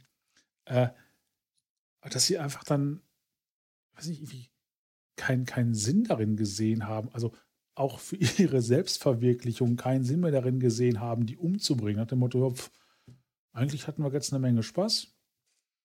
Äh, die ganze Sache hat einen gewissen Flow das Thema ist abgeschlossen. Aber ich glaube, sie würden ansonsten bei jeder Gelegenheit wieder vollkommen ohne Skrupel jemanden umbringen. Und sogar die. Ja, sie haben ja am Anfang, wollen sie ja die Kasse ausrauben und merken, es ist mhm. kein Bargeld da. Dann ja. ist ja der, die nächste Idee, okay, dann, dann schaffen wir halt Waren zur Seite. Und man sieht ja auch, wie sie dann mal mit Stoffballen und äh, der Nähpuppe durch die Tür abhauen und der mhm. Felix denkt, sie, sie schnappen jetzt seine Frau, sie entführen seine Frau. Mhm. Und er sagt, ja, bitte, bitte, bitte, alles nur nicht meine Frau. Und das war auch ein, ein Moment, wo ich dachte, oh, äh, spielt er jetzt den armen Trottel? Ja. um zu verhindern, dass sie ihn sozusagen gleich töten, ja, dass er halt so, so liebenswert und ist, dass er einfach äh, dann, ich habe hier nichts, bei mir gibt es nichts, ja, und, und lasst uns doch einfach am Leben. Das war so einer dieser Punkte, wo er sagt, na, lasst mir meine Frau, ja, nehmt alles, aber lasst mir meine Frau, lasst Mhm. meine Frau am Leben. Und äh, später haben wir ja auch noch einen Punkt, bei dem äh, sie bereiten ja dann ein Abendessen vor, was auch dann gekocht wird. Und dann sagen sie ja noch zum Schluss, wir müssen sie erschlagen, die Gurgel durchschneiden, aber erst spülen wir das Geschirr. Also erst wird noch sauber gemacht. Ich hatte Und auch sie so das. können, Mhm. sie leben ja. auch ihre Talente aus. Also er kann ja äh, die Dokumente fälschen, äh, Humphrey Bogart, der Joseph, äh, Peter Ustinov, Julius kann Safe knacken, ähm, Albert kann ein bisschen Charmeur sein, gibt dann äh, Flirt-Tipps der Tochter Isabel, ja, die ja sehr, sehr naiv dargestellt wird und äh, permanent in Ohnmacht fällt, wenn irgendwas ist. Was wahrscheinlich an dem Kors- Korsett liegt. Ich hatte das auch Ja. gedacht, am Anfang sehe ich die Mutter, wie sie sich in dieses Korsett zwängt. Ja, kein Wunder, dass äh, da, also die, wenn die Tochter auch ein Korsett trägt, dann fällt die auch ständig in Ohnmacht. Und dann ist der, äh, der, äh, der Hinweis von Julius, dass man ihr erstmal die Kleidung lockern muss. So verkehrt Mhm. auch nicht, wenn er aus einem anderen, ähm, aus einer anderen Richtung kommt. Ein Ja. bisschen nervig fand ich es dann beim dritten, vierten Mal schon. Ja, hier, das Mädchen fällt in Ohnmacht. Das ist ja so althergebracht. Ja, das ist, es, es werden auch so mit ein paar Klischees gespielt, ähm, wie, der Gag mit dem Wasserglas. Sie ist äh, ohnmächtig, hol Wasser und dann bringt er ein Wasserglas und dann Danke. trinken die erstmal das Wasserglas leer und schauen aber weiter so, wie sie da am Boden liegt. Auch ein alter Gag, wahrscheinlich war der 1955 noch nicht alt. Aber schön, schön inszeniert. Es ist, auch wenn die Gags nicht unbedingt immer neu oder so sind oder nicht originell, aber mein Gott, ein Film von 1955, sie sind einfach schön inszeniert und das, das Spiel der drei untereinander funktioniert. Gerade wenn die drei sich so ein bisschen die Bälle zuwerfen, äh, diese kleinen netten Gags, äh, kleinen Dialoge und so, das funktioniert alles. Das hat Charme, das hat Witz. Da, äh, und deswegen bin ich mir nicht sicher, ähm, was ich da über die, die Blicke, die Bogart Ustinov zuwirft, äh, was ich davon halten soll. Also es wird wirklich berichtet, dass die Stimmung am Set sehr, sehr gut sein soll, gewesen sein soll. Und dass Bogart, der ja eigentlich der Star war, sehr viel Spaß an dem äh, äh, Spiel, Schauspiel von Peter Ustinov hatte. Ustinov spielt den aber tatsächlich ganz häufig wirklich an die Wand. Das heißt, er spielt sich so spielerisch und verspielt und tänzerisch in den Vordergrund, dass du in den Szenen, in denen Ustinov spielt, steht Bogart mehr oder weniger daneben und bis in so den, den Stichwortgeber. In den anderen Szenen dominiert der. Der dominiert ja auch diese Gruppe. Der ist der Chef dieser Gruppe. Aber in solchen Szenen wirft Bogart Ustinov so einen lauernden Blick ganz häufig zu. Der Josef, ich weiß nicht, ob das der Blick ist, den Bogart Ustinov zuwirft, dieses, dieser, dieser Bogart-Blick einfach, dieses, dieses, diese, diese Augenbrauen und dieses Lauernde, oder ob das der Blick ist, den Josef Julius zuwirft, weil der seine Autorität untergräbt. Denn Josef ist definitiv der Kopf dieser Bande. Das ist der Chef. Und wenn äh, Julius sagt, ach komm, ich möchte sie nicht umbringen, die sind so nett und so lieb, dann habe ich ganz häufig das Gefühl, dass Josef, der zwar eigentlich auch schon längst an dem Punkt ist, wo er diesen netten Leuten nichts Böses mehr tun will, sondern lieber die irgendwie was Gutes für die tun will, aber er muss seine Autorität wahren Mhm. und äh, dann darauf bestehen, nein, ich hab, ich bringe die um und da, dabei bleibt's. Äh, und könnte sein, dass dieser Blick dann deutlich weniger authentisch, sondern nur mehr, mehr Schauspiel halt ist. Aber sie sind mir aufgefallen, diese Blicke, und ich habe die genossen, weil sie einfach schön sind, weil ich das, das mag. Ich meine auch da, diese Mimik. da ist ja auch eine Generation zwischen. Humphrey Bogart ist äh, über 30 oder 32 Jahre älter als Peter Mhm. Ustinov gewesen. Ja. Peter Ustinov war da 24. Und auch seine Figur war entsprechend. 24? Echt? Wenn ich mich nicht Das völlig nicht verzählt habe, schon, ne? Der ist 31 geboren worden. Ich hätte Und der einen Film ist 20 von gedacht. 55. Ich muss mal nachschauen. 31 oder 21? Ich habe da auch irgendwo mal. Ja, man hat ja auch, ich hatte immer das Gefühl, dass das für, Ich habe mich völlig Josef? vertan. hm, Peter Ustinov ist. Oh Gott, was habe ich denn da gerade aufgemacht? Der ist 21 Einund- geboren, worden, der war 21 31. geboren, ja. Äh, vier- der war 4, 31, 4, 4, äh, äh, ich habe mich gerade verklickt. 34, der sollte aber, glaube ich, älter sein, als er ist, weil es wird davon geredet, dass er eine 18-jährige Tochter hat und dass er äh, sich an seine Jugend erinnert und so. Aber das ich kann ja auch sein. In dem Alter hat man sich Zweifel auch früh vermehrt. Ne? Umständen. Aber das, was du sagst, hatte das ist immer schon das- richtig. Ja? Ich hatte ja auch das Gefühl, dass, äh, dass für Josef das jetzt so ein bisschen so die Ersatzfamilie um, um Weihnachten ist und er deshalb ja sich da so kümmert und auch den, den Truthahn klaut und den dann zubereitet. Auch eine wundertolle, wundervolle Szene in der Küche, wo er dieses rosa Schutzchen anhat und die anderen ihn dann aufziehen und sagen, die, die Farbe steht dir, ja. Und wo sie dann da kochen und machen und er, am Anfang war ja die Frau völlig gegen die äh, Gefangenen, dass sie überhaupt Ja. im Mhm. Laden sind. Der, der Vater hat gesagt, nee, ich kann ja gar nichts machen, sie sind jetzt hier, ich habe ja nicht die Kraft, die Macht, sie jetzt zu vertreiben. Und, und sie freunden sich ja dann an, ja, und dann dachte ich schon, okay, also Peter Ustinov denkt an seine Familie zurück und denkt, ach, wie hätte schön hätte es sein können äh, für Josef. Er hatte das nie und er hatte ich das Gefühl, er genießt das dann auch so ein Mhm. bisschen, wo sie die Weihnachtsfeier dann machen. Ja, und äh, Albert, der ist Ich einfach glaube, der läuft mit genießt dabei. einfach, der genießt einfach generell jede Situation.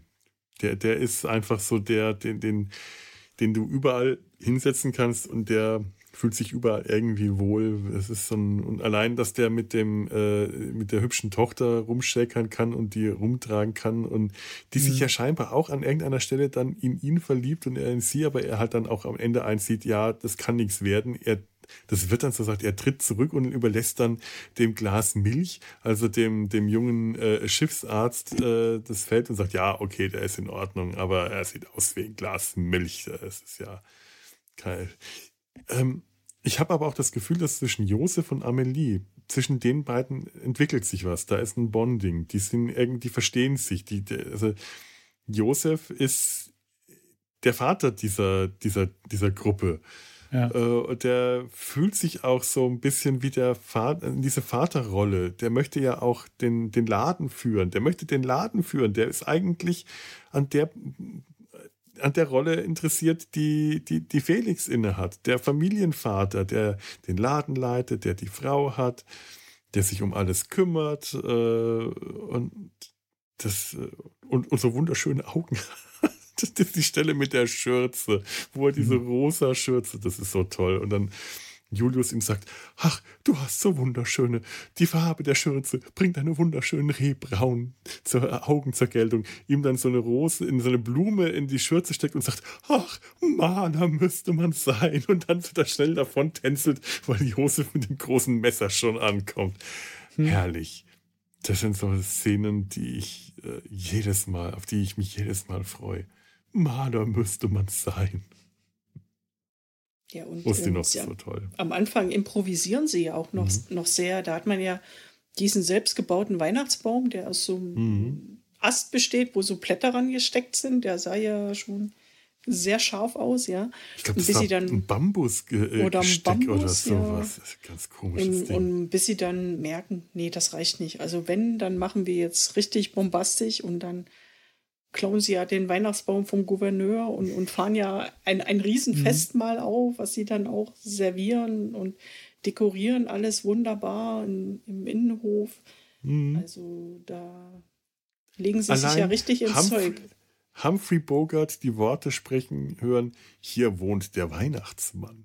This Mhm. way to Christmas. Ich mir, das, das, das, in welchem Film durfte Humphrey Bogart sowas schon mal sagen? Hier wohnt der, allein hier wohnt der Weihnachtsmann. Das ist die Präsentation, das ist so die Aufforderung, so äh, bitte zu Tisch, wir haben gedeckt, das Essen ist fertig. Dann sagt er nicht, bitte hier entlang, im, im Englischen this way to Christmas. Das ist so ein bisschen die Einladung zum, äh, also die, diese Feier wird im Hof gemacht, aber am Deutschen dieser Satz, hier wohnt der Weihnachtsmann, das hat was weihnachtlich Magisches für mich. Das ist so die Vorstellung, ah, ja, da wohnt wirklich der Weihnachtsmann oder das Christkind.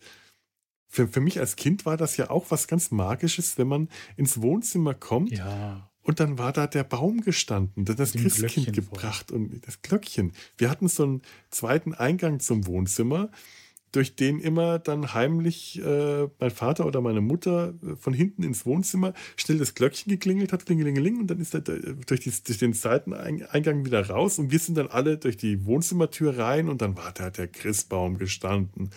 Und in dem Moment haben, haben wir alle wieder ans Christkind geglaubt, egal wie alt wir waren, weil das, oh, dieser Oh-Moment. Und das ist halt auch das, was, was sie hier machen, wenn sie den Baum präsentieren, den großen, schönen, geschmückten Baum. Und Felix das mit, kommentiert mit, oh, ist der aber gewachsen. Und dann denke ich mir auch, der kann nicht so harmlos sein. Das, der, der, der kann doch nicht so dumm sein. Nee, der, der durchschaut das komplett, glaube ich Ja. auch. Und Isabelle ist ja auch die Erste, die dann sagt, ach, ihr seid ja drei Engel, ja, oder Mhm. sowas zu ihnen. Ja. Ihr, seid, ihr seid unsere drei Weihnachtsengel. Irgend, irgend so ein Spruch in der Richtung war das. Und dann gibt sie ihnen ein Küsschen und die stehen alle ganz verlegen da. Und so. das, äh, das ist dann wieder so ein Moment, wo ich denke, die hatten wirklich andere Pläne vor, aber jedes Mal, wenn die nett und Freundlichkeit, nett, Freundlichkeit und Güte erfahren von denen, dann scheinen die ihre ursprünglichen Pläne dann doch wieder ein Stück mehr äh, über den Haufen zu werfen. Das heißt, es ist wirklich mir bis heute nicht ganz klar, an welcher Stelle eigentlich die ihre Pläne aufgegeben haben. Ob es Ja. schon am Anfang oder erst gegen Ende war. Und als dann Vetter André ankommt und die merken, ach, den können wir umbringen, der ist unsympathisch, den mögen wir gar nicht. Das ist natürlich auch so ein Moment. Ach ja, gut, den, den kann man jetzt mal um die Ecke bringen. Damit das Aber Leben er- etwas Spaß macht. ja. Er bringt sich ja selbst um die Ecke, ja, weil er, er nimmt ja Adolf weg Hm. von, von Adolf. Albert, ja, von Albert. Allein, dass die sagt- Schlange Adolf heißt, das Ja. ist so schön. Und sie, sie sagen ihm ja noch, da ist eine Schlange drin, aber er denkt ja die ganze Zeit, sie haben ja da das Kästchen aus dem Laden geklaut. Also, Mhm.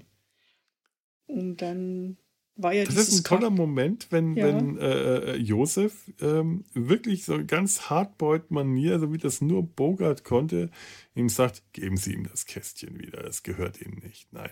Also so richtig ganz Mhm. tough, aber halt in dieser komischen, hellen, äh, farbigen Sträflingskluft. Und äh, Vetter André, Basil Rathbone, äh, dann mit dem Koffer abzieht und dann ja, würfeln sie, nee, spielen sie Karten darum, wer ihm jetzt sagt, da ist eine Schlange drin. Das zögern die auch so richtig schön raus, bis es halt zu spät war und er die Schlange gefunden hat. Ja, und als. Bogart dann aufstand, oh, jetzt habe ich vergessen, was ich ihm sagen wollte. Und dann war es spät. Mhm. Und dann kommt ja der, der nächste Running Gag. Dann wollen sie ja jemanden finden, der den, den Vetter weckt. Ja. Aber, aber niemand will. Also von der Familie traut sich keiner, weil sie denken, ah, der ist der Böse, lass ihn noch schlafen. Dann zögern wir das äh, Ende hinaus. Dann kommt ja die ähm, Einkäuferin wieder, die den Wein gekauft hat, die, die dicke Dame. Ja. Und äh, auch sie, sie möchte ja nicht den, den Vetter wecken, ja. Was ja auch irgendwie verständlich ist, weil Mhm. sie ist dann nur Kundin und äh, möchte sich beschweren wegen dem äh, vermeintlichen Wein, den sie da, äh, in dem sie nur, eine, nur Wasser gekauft hat. Und ich bin mir ziemlich sicher, die hat den Wein ausgetrunken und dann Wasser eingefüllt und will da den, den, den Laden über, äh, mit der, dem Hotel übers Ohr hauen. Und dann sagt ihr Josef, ah, das trifft sich gut. Der Besitzer des Ladens ist da. Sie können sich bei ihm beschweren. Kommen Sie bitte mit, er ist noch in seinem Schlafzimmer. Da würde ich an der Stelle von der Frau auch sagen, nee, nee, nee, ich, ich komme wieder, wenn der wach ist. Ich, ich gehe doch nicht da in das Schlafzimmer von einem fremden Mann rein. Ähm, da kann ich später nochmal wiederkommen. Verständlich irgendwie. Ja, absolut. Ja. Und wie Sie sagen, äh, wenn man eine Leiche verschwinden lassen will, dann stolpert jeder über sie drüber, aber wenn man will, dass sie gefunden wird, die Leiche, dann will sie keiner sehen. ja. Ich finde ja auch den, äh, den, den, den Cousin, den, den äh, Paul, ist auch so eine Paul. schöne Figur. Am Anfang weiß man nicht so richtig, was man von dem hält. Der ist ja das Love Interest von, ich, ich kann mit den Namen der Isabel. Frauen, Isabel. Isabel von der, äh, von der Tochter. Und dann wirkt er harmlos und blond und man könnte meinen, der ist vielleicht wirklich so nett, weil sie ist ja in sehr in ihn verliebt. Und man kommt aber doch recht schnell dahinter, dass das doch eigentlich auch ein ziemlich falscher 50er ist, der mit Isabel gar nicht wirklich was zu tun haben will. Der wird dann auf zu einem Date gedrängt, dann turtelt er mit ihr rum.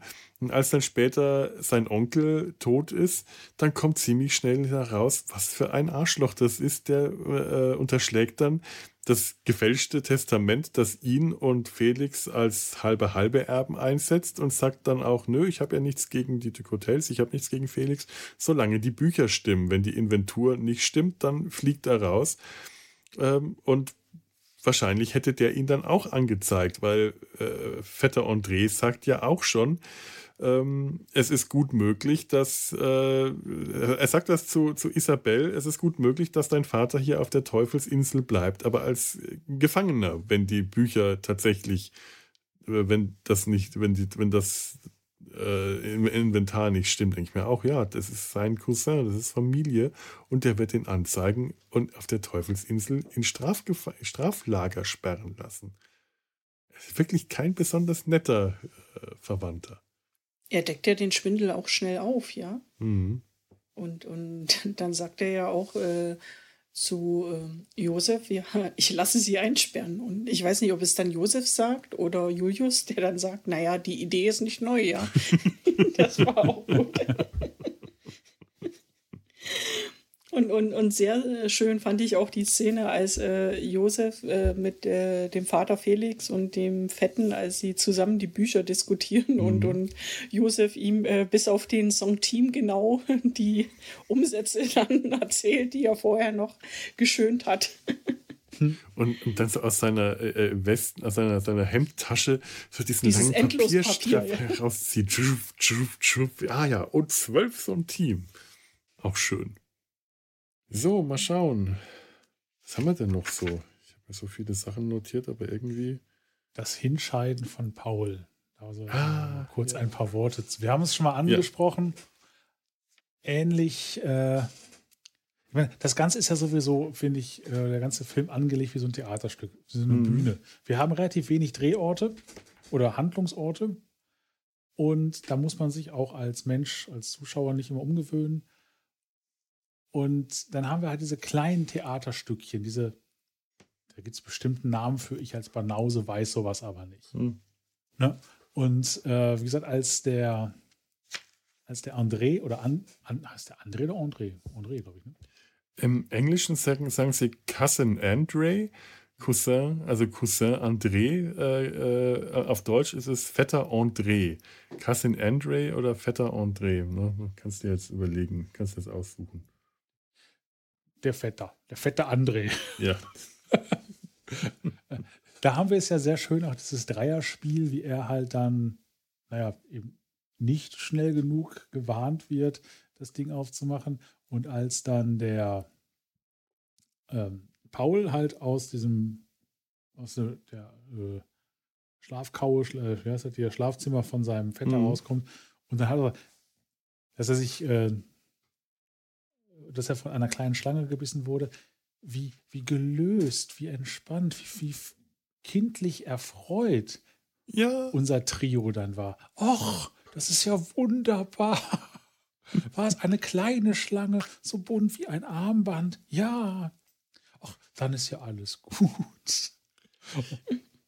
Die haben wirklich was von kleinen Jungs in dem Moment. Das ja. was, was, was kindlich, äh, äh, was was Kindliches. Die, die freuen sich. Ich, da musste ich dann auch so an, an so Comedy-Truppen wie die drei Stooges oder Stan und Olli denken, weil genau so haben die in dem Moment gewirkt. Genau. Und allein die, diese Nummer, wenn dann äh, Paul immer umsackt und zusammensacken will und sie ihn dann immer noch so abfangen, an die Wand lehnen. Julius gibt ihm noch einen Fächer in die Hand, dann will er so nach vorne. Julius hält ihn aber so mit der Hand so mit den Fingern vor dem Kopf zurück, so ein bisschen wie Hypnose und dann mhm. schaffen sie ihn ins Gartenhaus, weil er da so malerisch aussieht. Also, ja. Oh, schön. Ja, und ach, er überlegt, zum Arzt zu gehen. Das Geld kann er sich sparen. Das ist auch so schön, wie sie dann so reden. Das Geld kann er sich sparen. Sag ihm, dass er sich das Geld sparen kann. Das Geld können sie sich sparen. Was sagt er? Ach, er, er spürt nichts mehr. Ja, dann. Das ist herrlich. Die, die wirklich, wirklich, die Dialoge sind ähm, wunderschön. Der Film hat damals nicht ausnahmslos gute Kritiken bekommen. Es gab äh, Kritiken, die dem Film hölzerne Dialoge, hölzerne Schauspiel und schlechten Gesang vorgeworfen haben. Ja gut, ich meine, wenn die drei äh, Strafgefangenen, da wenn die drei Kerle ein Weihnachtslied singen, das ist nicht schön, aber das soll es ja auch nicht sein. Das sind keine Sänger. Das Hätten sie Frank Sinatra da reinsetzen müssen, ne? Ja, Gott ja, der wäre auch äh, interessant in der Rolle gewesen, in der Bogart-Rolle. Die kriminelle Nähe hätte er auf jeden Fall gut spielen können. sagt man. sagt man, sagt man. Was ist mir noch aufgefallen? Bogart trug Toupet. Oh, das ist, glaube ich, eine alte Geschichte. Er ist einer der großen Toupet-Träger. Mir ist das nur neulich aufgefallen. Ich habe mal eine, ich hab eine Doku gesehen, wo man ihn auf seinem Segelschiff gesehen hat. Da dachte ich mir, das sieht ja doch irgendwie anders aus.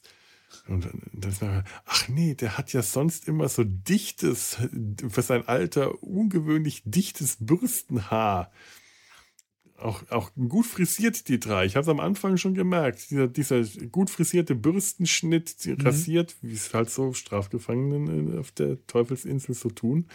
Und da ist es mir dann auch wieder mal aufgefallen, Bogart war Toupet-Träger. Ich möchte ihn da jetzt auch nicht vorführen oder dissen, aber mir ist es ähm, wieder mal aufgefallen. Nein, aber er war quasi damit äh, auf dem direkten Sprung in die Sternenflotte. Also von daher alles richtig gemacht. Ja, bitte. Ne? Humphrey Bogart, äh, William Shatner. Wer war noch? Fred Astaire war auch Toupet-Träger. Es waren viele, viele Leute. Mein Gott. Und Fred Astaire tanzt jetzt zumindest wieder. Ich habe noch eine Star Trek-Anspielung. Oh ja. Oh.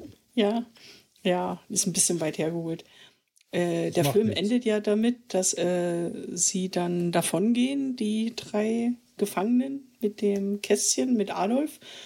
Und dann sehen wir ja erst drei Heiligenscheine über den drei Gefangenen und dann noch mhm. einen vierten über den, den Kästchen. Mhm. da habe ich nur in den Bildschirm gerufen, der auf Four Lights. vier Lampen sind vier Lichter. Es sind vier Lichter. ja. Sehr schön. Aber die, die, die, und die hölzernen Dialoge kann ich gar nicht nachvollziehen, weil es gibt so viele One-Liner in dem Film. Also äh, der Felix sagt ja auch, äh, als der Vetter dann ermordet wurde, er hat auch zweifellos gute Seiten gehabt. Mir fällt nur keine ein, ja. Also ja. das ist ja auch so ein Spruch. Ich kann nichts an diesen. Ich, ich muss mal schauen, ob ich diese Kritik äh, finde. Die ist irgendwo, ähm, irgendwo habe ich die hier bei meinen Recherchen. Ich kann nichts an dieser Kritik nachvollziehen. Absolut gar nichts. Es gibt wirklich ähm, auch was wir jetzt hier so kritisiert haben an dieser Romantisierung von äh, Verbrechen und Gefängniszuständen, äh, ist es trotzdem einfach ein wunderschöner Film, an die, den ich einfach toll finde, den ich, äh, dem, dem ich eigentlich nichts auszusetzen habe. Dass, dass mir der Film irgendwie wirklich quer aufstoßen würde. Ich, diese Kritik ist äh, unsäglich, möchte ich sie nennen. Wir hatten, wo du jetzt gerade sagst, wir hatten vorher im äh, Chat das Thema Blackfacing. Mhm. Ähm, ich habe heute Morgen, ne, heute Morgen, das stimmt gar nicht, das war kurz nach sieben, 19 Uhr, äh, auch nochmal sehr intensiv geguckt. Ich konnte es nicht feststellen, dass da. Also ich war, ich war mir nicht sicher. Ich, es, am Anfang, das kann auch sein, dass es erst so ein komischer Schatten war bei jemandem. Ja. Da sah es wirklich, also wir haben ja wirklich. Ähm, schwarze Männchen, die da mhm. durchlaufen, die Soldaten mimen, die Markthändler mimen oder einfach nur Bewohner. Mhm. Und, und einer der erst Händler, da dachte ich erst am Anfang, den hätten sie nur das Gesicht schwarz gemalt ja. und der, der Hals hätte noch so rausgeguckt. Aber es kann auch sein, dass es bei meiner Kopie ein komischer Schatten war am Anfang. Ich weiß nicht, wisst ihr, ob das äh, schon als Farbfilm aufgenommen wurde oder nachträglich koloriert? Das müsste als Farbfilm aufgenommen worden sein, denke ich.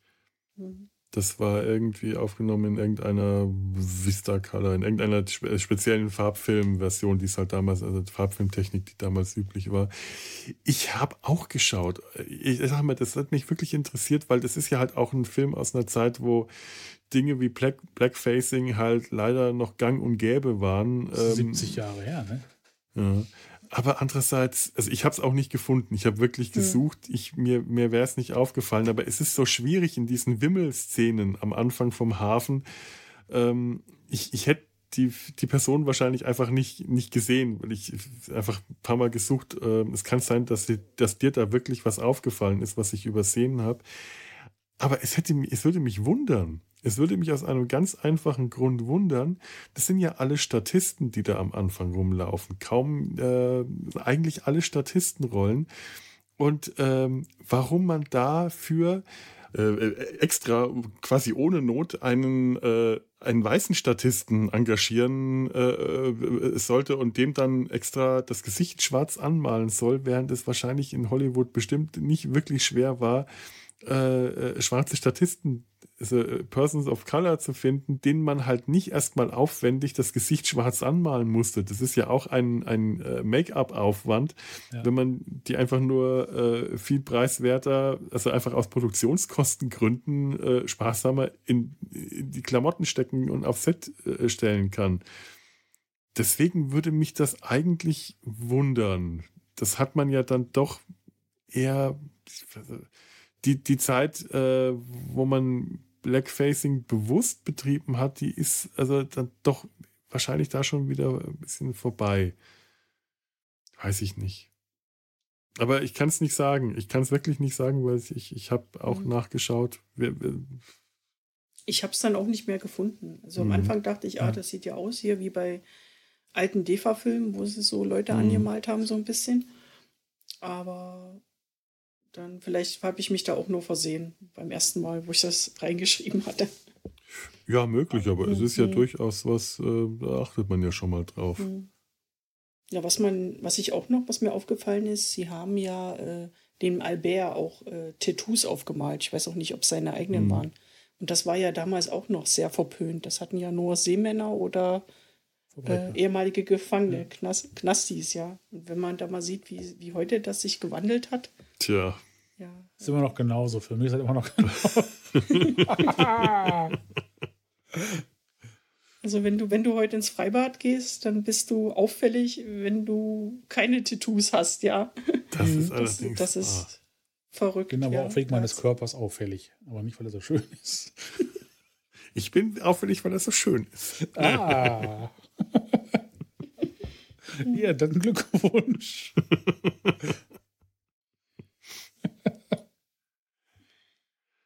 ja, ich glaube, ich bin auch mit meinen Notizen ziemlich durch, zumindest nach dem, was ich entziffern kann.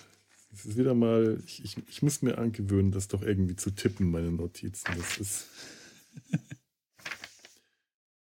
ich könnte ja. euch noch was zu Schlangenbeschwörern erzählen.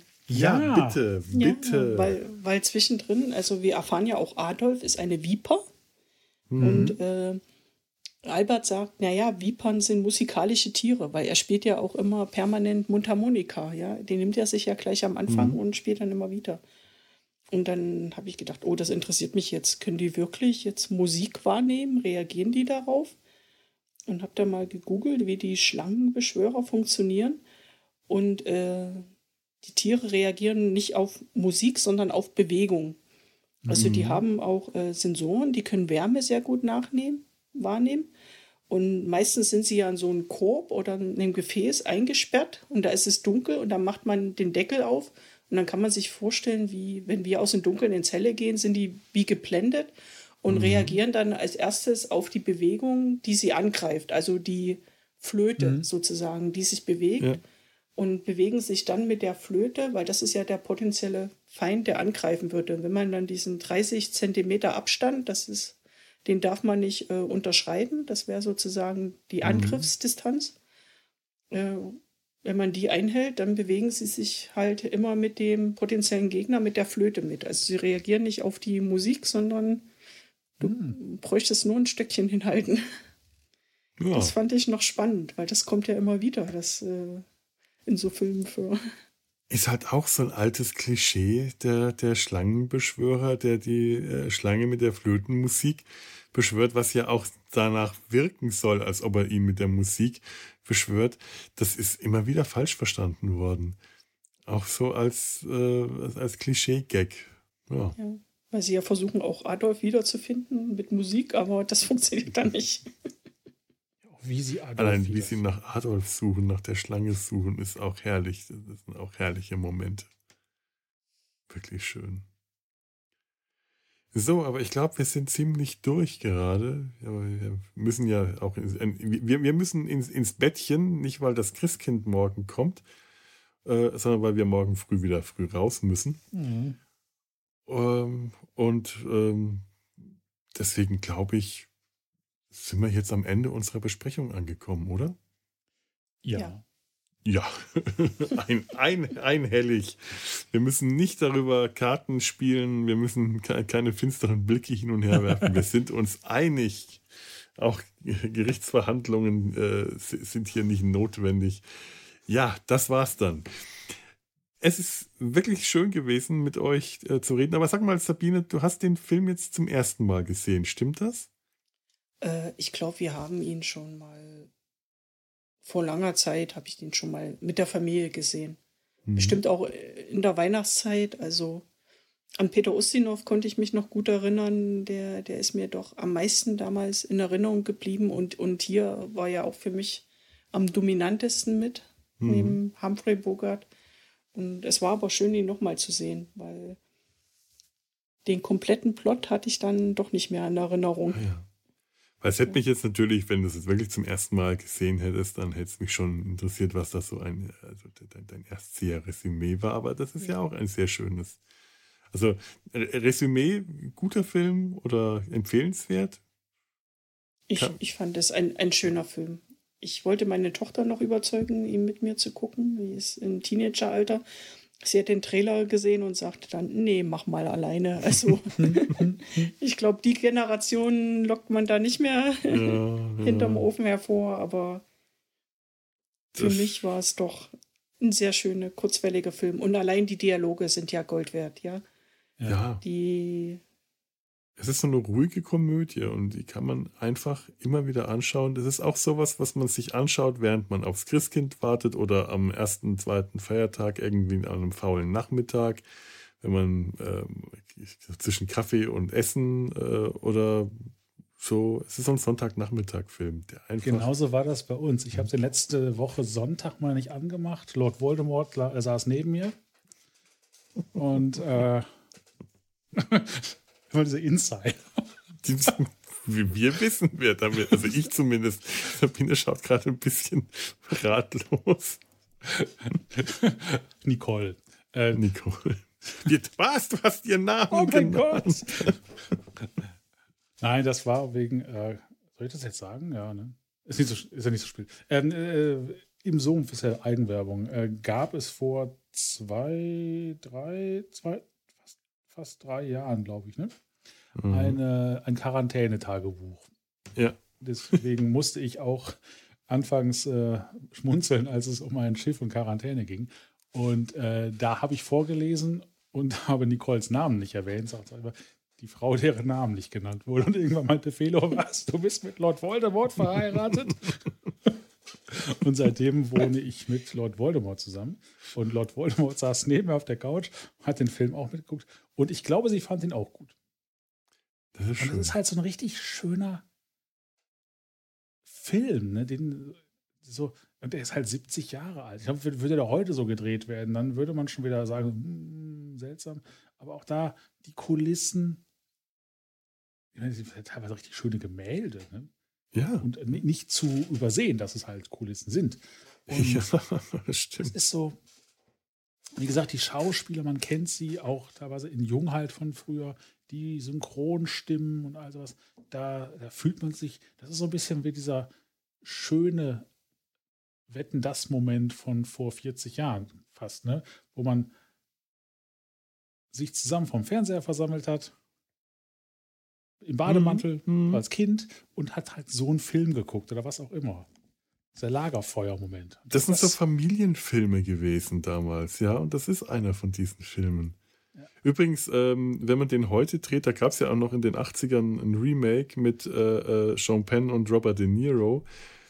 Irgendwo habe ich den hier auch noch. Ich habe jetzt, hab, mit den habe ich mir jetzt nicht nochmal angeschaut.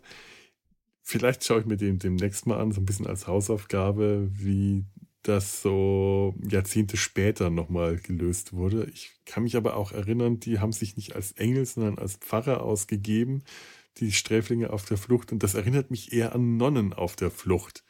Hier die, ähm, na, mit, mit, mit, mit, mit den beiden Briten, jetzt habe ich Robbie Coltrane und Eric Idle.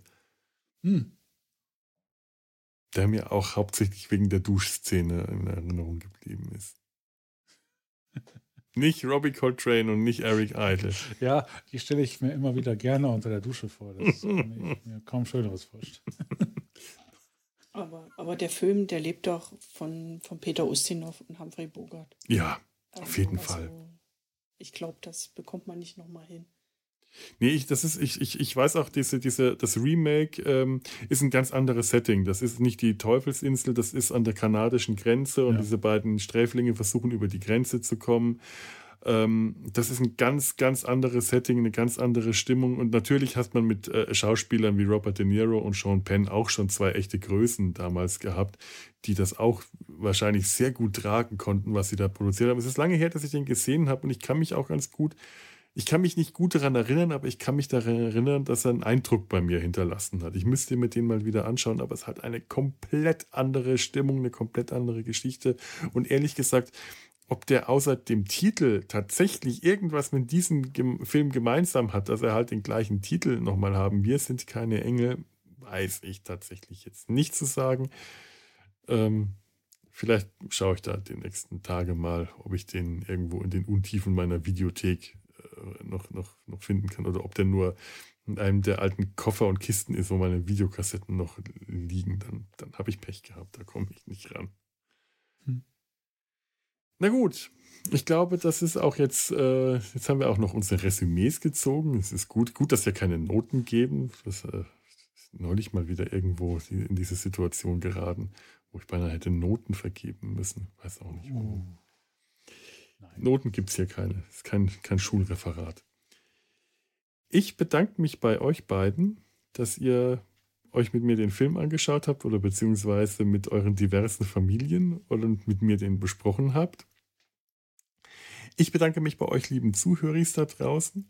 Ich bedanke mich bei Tanja für die schöne Postkarte. Jetzt ist China schon wieder vergessen. Tanja hat uns eine ähm, schicke Postkarte mit einem U-Boot drauf geschickt. Lieber Felo, herzliche Grüße aus Wilhelmshaven, wo ich im Marinemuseum unter Deck ging. Es ist nicht rosa, aber ich hörte noch einmal unsere Besprechung und sende dir diese Karte von der U10. Liebe Grüße, alles Liebe, Tanja. Das war unsere Besprechung ähm, zum rosa U-Boot äh, zu Operation Petticoat, die wir Anfang des Jahres hatten total schöner Film und möglicherweise ist er auch noch in der Arte-Mediathek zu finden. Da war er nämlich neulich. Auch einer dieser, einfach dieser schönen lief, Filme. Lief auch neulich im ZDF Neo, meine ich. Da habe ich ihn nämlich. Oder ZDF Neo? Ja, kann auch sein, dass es ZDF Neo war. In irgendeiner Mediathek war er, in einer öffentlich-rechtlichen, da, da konnte man den sehen. Aber ich habe den ja eh hier auf DVD. Da habe ich, kann ich dann immer die ähm, Director's Cut, die Original- Version anschauen, die so ein paar Szenen mehr noch hat. Und dieses U-Boot, ich gerade gesehen, schick. Hat auch ein bisschen was Weihnachtliches mit dieser Lichterkette. Da drauf. Irgendwie. Ja. U-Boot mit Lichterkette. Wieder an Weihnachten. So, liebe Tanja, vielen, vielen lieben Dank. So, ihr, liebe Zuhörer, wenn ihr ähm, auch Grüße schicken wollt, äh, Postkarten, da freue ich mich immer, findet ihr im Impressum die Adresse, wo ihr das hinschicken könnt. Oder Kommentare an, was für ein Podcast machen wir hier gerade? Den Sumpf. Den, den Sumpf. Sumpf ist das, ja. Das werde ich nie, nie hinbekommen, so nach zwei Stunden mich noch daran zu erinnern, als welcher Podcast wir angefangen haben. Irgendwann, irgendwann passiert das wahrscheinlich, dass ich während dem Podcast wechsle und dann mich in Data seinem Hals verabschiede, wenn ich den Sumpf begrüßt habe. Dann müsste ich jetzt eigentlich auch ein anderes Outro spielen, aber leider habe ich das jetzt hier nicht. Siehst du mal, siehst du mal, ich, so, so, so die eingebaute Kontrollfunktion. Da, naja. Egal, www.data, Quatsch, www.der-sumpf.de. Da könnt ihr Kommentare schreiben. Solange es mich noch, mich und diese Podcasts noch auf den sozialen Medien gibt, könnt ihr das da auch bei Facebook, Twix, Instagram oder auch nicht. Ähm, eine E-Mail an kontakt.der-sumpf.de oder einfach ähm, euch euren Teil denken und uns zuhören und vielleicht einfach mal wieder weitersagen. Mal, mal ein bisschen teilen. Wenn es euch gefallen hat, ähm, klickt einfach mal auf unserer Seite unter dem Player auf den Teilen-Button und teilt das doch einfach mal. Das ist nämlich auch schön. Da würde ich mich auch drüber freuen. Ein bisschen die Weihnachtsmeer verbreiten. So, und das war es jetzt endgültig. Ich wünsche jetzt allen frohe Weihnachten und ähm, während jetzt die Schlittenglocken läuten, dürft ihr euch dann auch noch verabschieden. Tschüss. Tschüss. Tschüss. Ach, die läuten aber lang. Ah, jetzt kommt der Weihnachtsmann.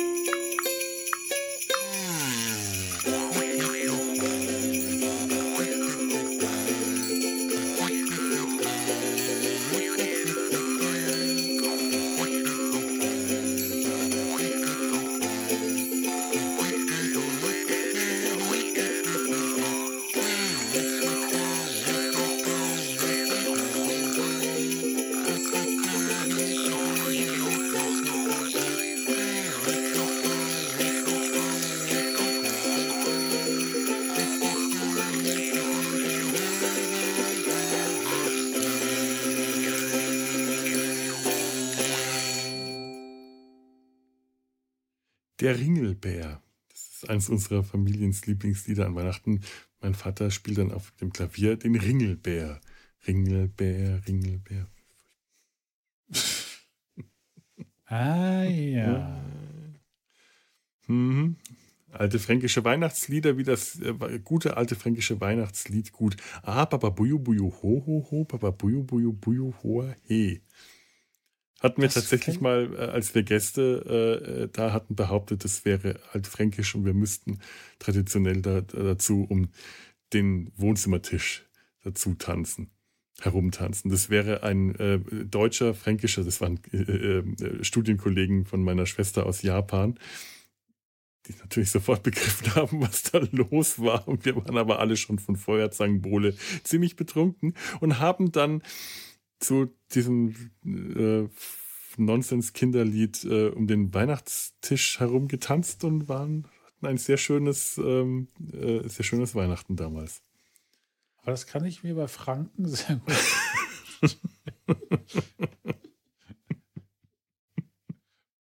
Habt ihr auch irgendwelche Weihnachtsgeschichten gerade noch? Was ist denn bei ich, euch der, der seltsamste Weihnachtsbrauch? So aus, dem, aus der Lameng. Kein. Kein. Das ist so traurig. Oh. Ich komme aus dem Ruhrgebiet, da ist man tot langweilig, was das angeht. Man geht, doch früher bin ich abends in eine Grufti-Disco gegangen an Heiligabend.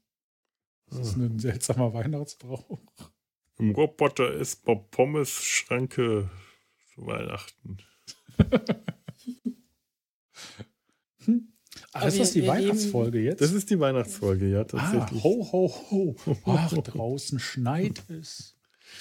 Ah. Das ist ja alles fake. Alles fake.